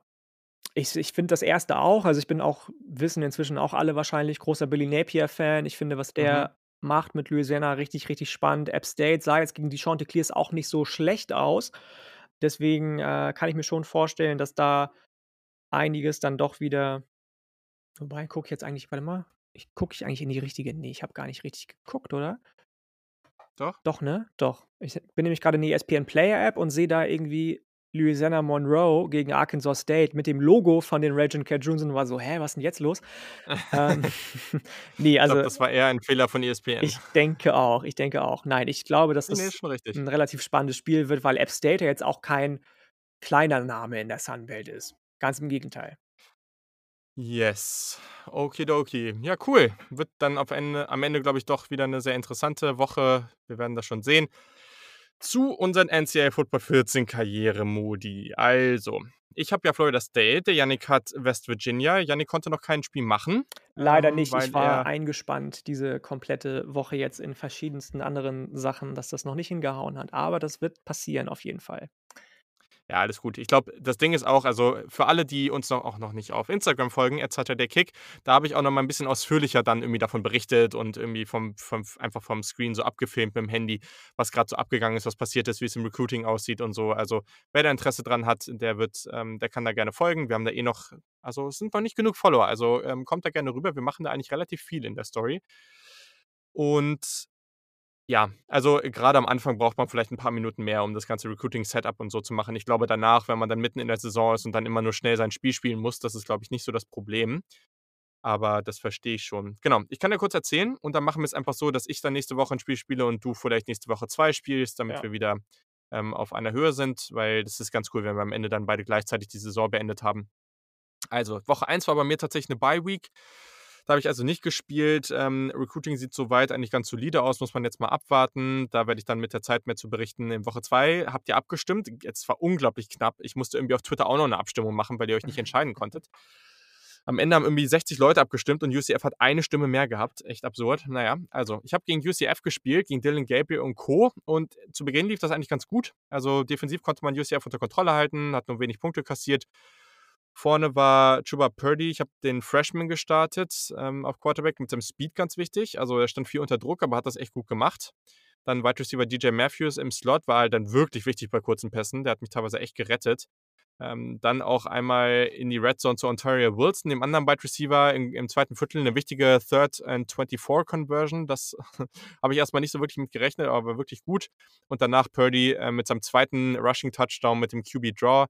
Also, sah von Beginn aus an eigentlich ganz gut aus, so wie man's in echt von Florida State eigentlich nicht kennt. Genau, dann, äh also, grade in der Red Zone war's eigentlich ganz gut. Hm, äh, Dillon Gabriel und die Offense von UCF hatten einen nicht so den besten Tag. Also, grade bei Third Down irgendwie zu kurz geworfen und ja, es war irgendwie nicht so nicht so gut. Es war eigentlich relativ deutlich, aber dann hat halt Chuba Purdy kurz vor der Halbzeit noch 'ne unnötige Interception geworfen. Ähm, genau, UCF konnte das aber nicht ausnutzen. Field Goal daneben geschossen, stand 21:10. Und genau, danach ging es eigentlich so weiter. Also ähm, grundsätzlich ähm, war, das, war das eigentlich eine ganz, ganz gute Partie. Ähm, wir hatten dann später, war es dann so, dass ich eigentlich hoch geführt habe, konnte es aber dann nicht mehr so richtig umsetzen, offensiv. Sie, ich wurde dann gestoppt mit 2,35 auf der Uhr, liege nur noch 21,16 zurück. Und ähm, ja, dann mit dem Tackle und Forced Fumble zum Touchdown. Und äh, das, das war dann wieder ganz gut für uns. Also haben dann, konnten dann einen Touchdown erzielen. Danach aber ein super beeindruckender Drive von UCF. Also ganz, ganz schnell. Bei 1.08 haben sie dann wieder den Touchdown beim Zone Read von, von Dylan, Gabriel auf der anderen Seite ähm, erzielen können. Sorry, wenn das euch zu chaotisch ist, ist noch nicht so einfach. Ich werde mich verbessern in dem ganzen Erzählen davon. 28, 23, Onside Kick, Florida State hat recovered und ja, am Ende haben wir es dann gewonnen. Das war dann, dann doch ganz cool. Also 28, 23. Äh, es waren jetzt keine übertrieben beeindruckenden Statistiken. Warren Thompson, der, äh, der Wide Receiver, mit drei Receptions für 159 Yards. Ähm, ja, waren nicht viele Turnover in dem Spiel, aber gut. Witziger Fun Fact noch: UAB hat in diesem äh, Karrieremodus auch 34-19 gegen LSU gewonnen. Also LSU ist auch da scheiße. So. Ähm, genau, also war eigentlich ein ganz cooles Spiel. Ihr könnt mal gerne sagen, ob ihr, ob ihr das cool findet. Ich werde vielleicht nicht immer so ausführlich erzählen. Das war jetzt gegen UCF nur ein schweres Spiel, aber können wir uns dann mal überlegen, ob wir vielleicht einfach nur kurz erzählen, was gut und schlecht war und wie das Ergebnis war. Ähm, das dürft ihr euch gerne aussuchen. Wenn ihr mal wollt, also das muss man sich mal überlegen, ob wir das dann machen. Ich habe jetzt nicht vor, diese Spiele aufzunehmen und zu schneiden. Was man vielleicht mal irgendwann machen kann, ist, dass man streamt oder so und dann ist es einfach ungeschnitten auf Twitch oder sowas. Muss man sich mal überlegen, ob man das irgendwann macht. Aber erstmal werden wir es wahrscheinlich dabei belassen. Und ja, und so wie ich gerade gemerkt habe, wie gut das lief, werde ich wahrscheinlich etwas äh, zusammengefasster so ein Spiel dann hier preisgeben. Aber genau, also kommt auf Instagram, da gibt es dann immer noch ein bisschen ausführlich auch ein paar Highlights und so weiter. Genau. Das hört sich doch gut an. Genau, also erster Sieg für die Seminoles. Da ist Dennis dann auch glücklich und mal gucken, ob wir es dieses Jahr vielleicht sogar gleich ins Championship Game schaffen. Aber da stehen noch einige schwere Gegner zwischen uns und diesem Ergebnis. Apropos cool. FSU und Dennis, ich glaube, kurz bevor wir das Ganze jetzt hier, ich glaube, wir sind am Ende schon angekommen. Äh, ja die Folge die Folge sein lassen. Eine ganz kurze Recruiting-News noch für alle FSU-Fans, unter anderem auch Dennis und dich ja vielleicht in Zukunft auch, wenn du dich jetzt so intensiv mit denen beschäftigst. Auf keinen für, Fall. Ja, auf hm. keinen Fall. äh, Luke Altmaier, der 2021er Quarterback-Commit von den FSU Jungs, der ist jetzt decommitted von FSU, kommt ja aus Mississippi und äh, Ole Miss scheint jetzt der clear Frontrunner mit Lane Kiffin an der Front und Jeff Levy zu sein für den Guten. Also ich bin gespannt, ob das dann auch passiert. Wäre natürlich für Lane Kiffin und Ole Miss ein richtiger Schub für die Klasse, auch wenn die die letzten Wochen dann doch wieder ein bisschen besser äh, geworden ist. Die stehen jetzt, glaube ich, auf 58, was natürlich für Ole Miss immer noch inakzeptabel ist. Ähm, aber der soll jetzt mit Ole Miss in Verbindung gebracht werden, wird wahrscheinlich laut Steve Wildfong, der ja so der Nummer 1 ähm, ja. Analyst ist, was äh, diese 247 Composite-Geschichte anbelangt, wenn es um Crystal Balls geht, vergeben geht. Äh, ja, soll der zu Ole Miss tendieren? Fände ich natürlich ganz gut. Ja. Dennis leider nicht so wahrscheinlich. Ja. Ja, das glaube ich auch. Aber bei Florida State läuft es ja gerade auch nicht so berauschend. Mal gucken, wie sich das so entwickelt. Nicht wirklich. Aber ich glaube auch, dass da eine ganz gute Chance für die Rebels besteht. Cool. Dann war es das jetzt aber mit der Folge. Passend 20.15 Uhr zur besten Sendezeit beenden Prime wir das Ding hier. Also jetzt könnt ihr schön Montagabend, ja. ich weiß gar nicht, was da läuft, Schwiegertochter gesucht oder so anmachen. Boah, okay, ja, klingt grausam. Aber hey, jedem seins, ne? Also, ja, ja. Ähm, eine Menge los auf jeden Fall. Wir haben uns dann schon mal gedacht, ein bisschen ausführlicher in die NFL Draft Berichterstattung zu gehen. Ich hoffe, euch hat das gefallen. Ich fand das schon mal ziemlich cool und das hat mich nur noch mehr gehypt. Also die Saison geht noch ungefähr so einen Monat. Ich denke so, ja, anderthalb Monate, dann ist der ganze Bums hier durch und dann, dann geht richtig ab. Dann gibt es ganz, ganz viele Rankings, ganz, ganz viel NFL Draft Stuff und ja, ich bin richtig heiß darauf. Ich hoffe, du auch. Dito, ich freue mich auf die nächsten Wochen und Monate. Auf jeden Fall. Also, das wird richtig cool. Gebt uns gerne Feedback und schreibt uns und ja, supportet uns und folgt uns auf Twitter und Instagram und all die schönen Sachen. Gerne auch eine Review auf Apple Podcast. Da gibt es auch schon länger nichts mehr. Also, da würden wir uns auch sehr, sehr doll drüber freuen. Und in diesem Sinne, habt eine richtig coole Woche. Bleibt natürlich gesund. Ähm, bleibt im Warmen, weil wird ja jetzt kalt. Und ja, eine schöne Vorweihnachtszeit. Bis dann. Ciao.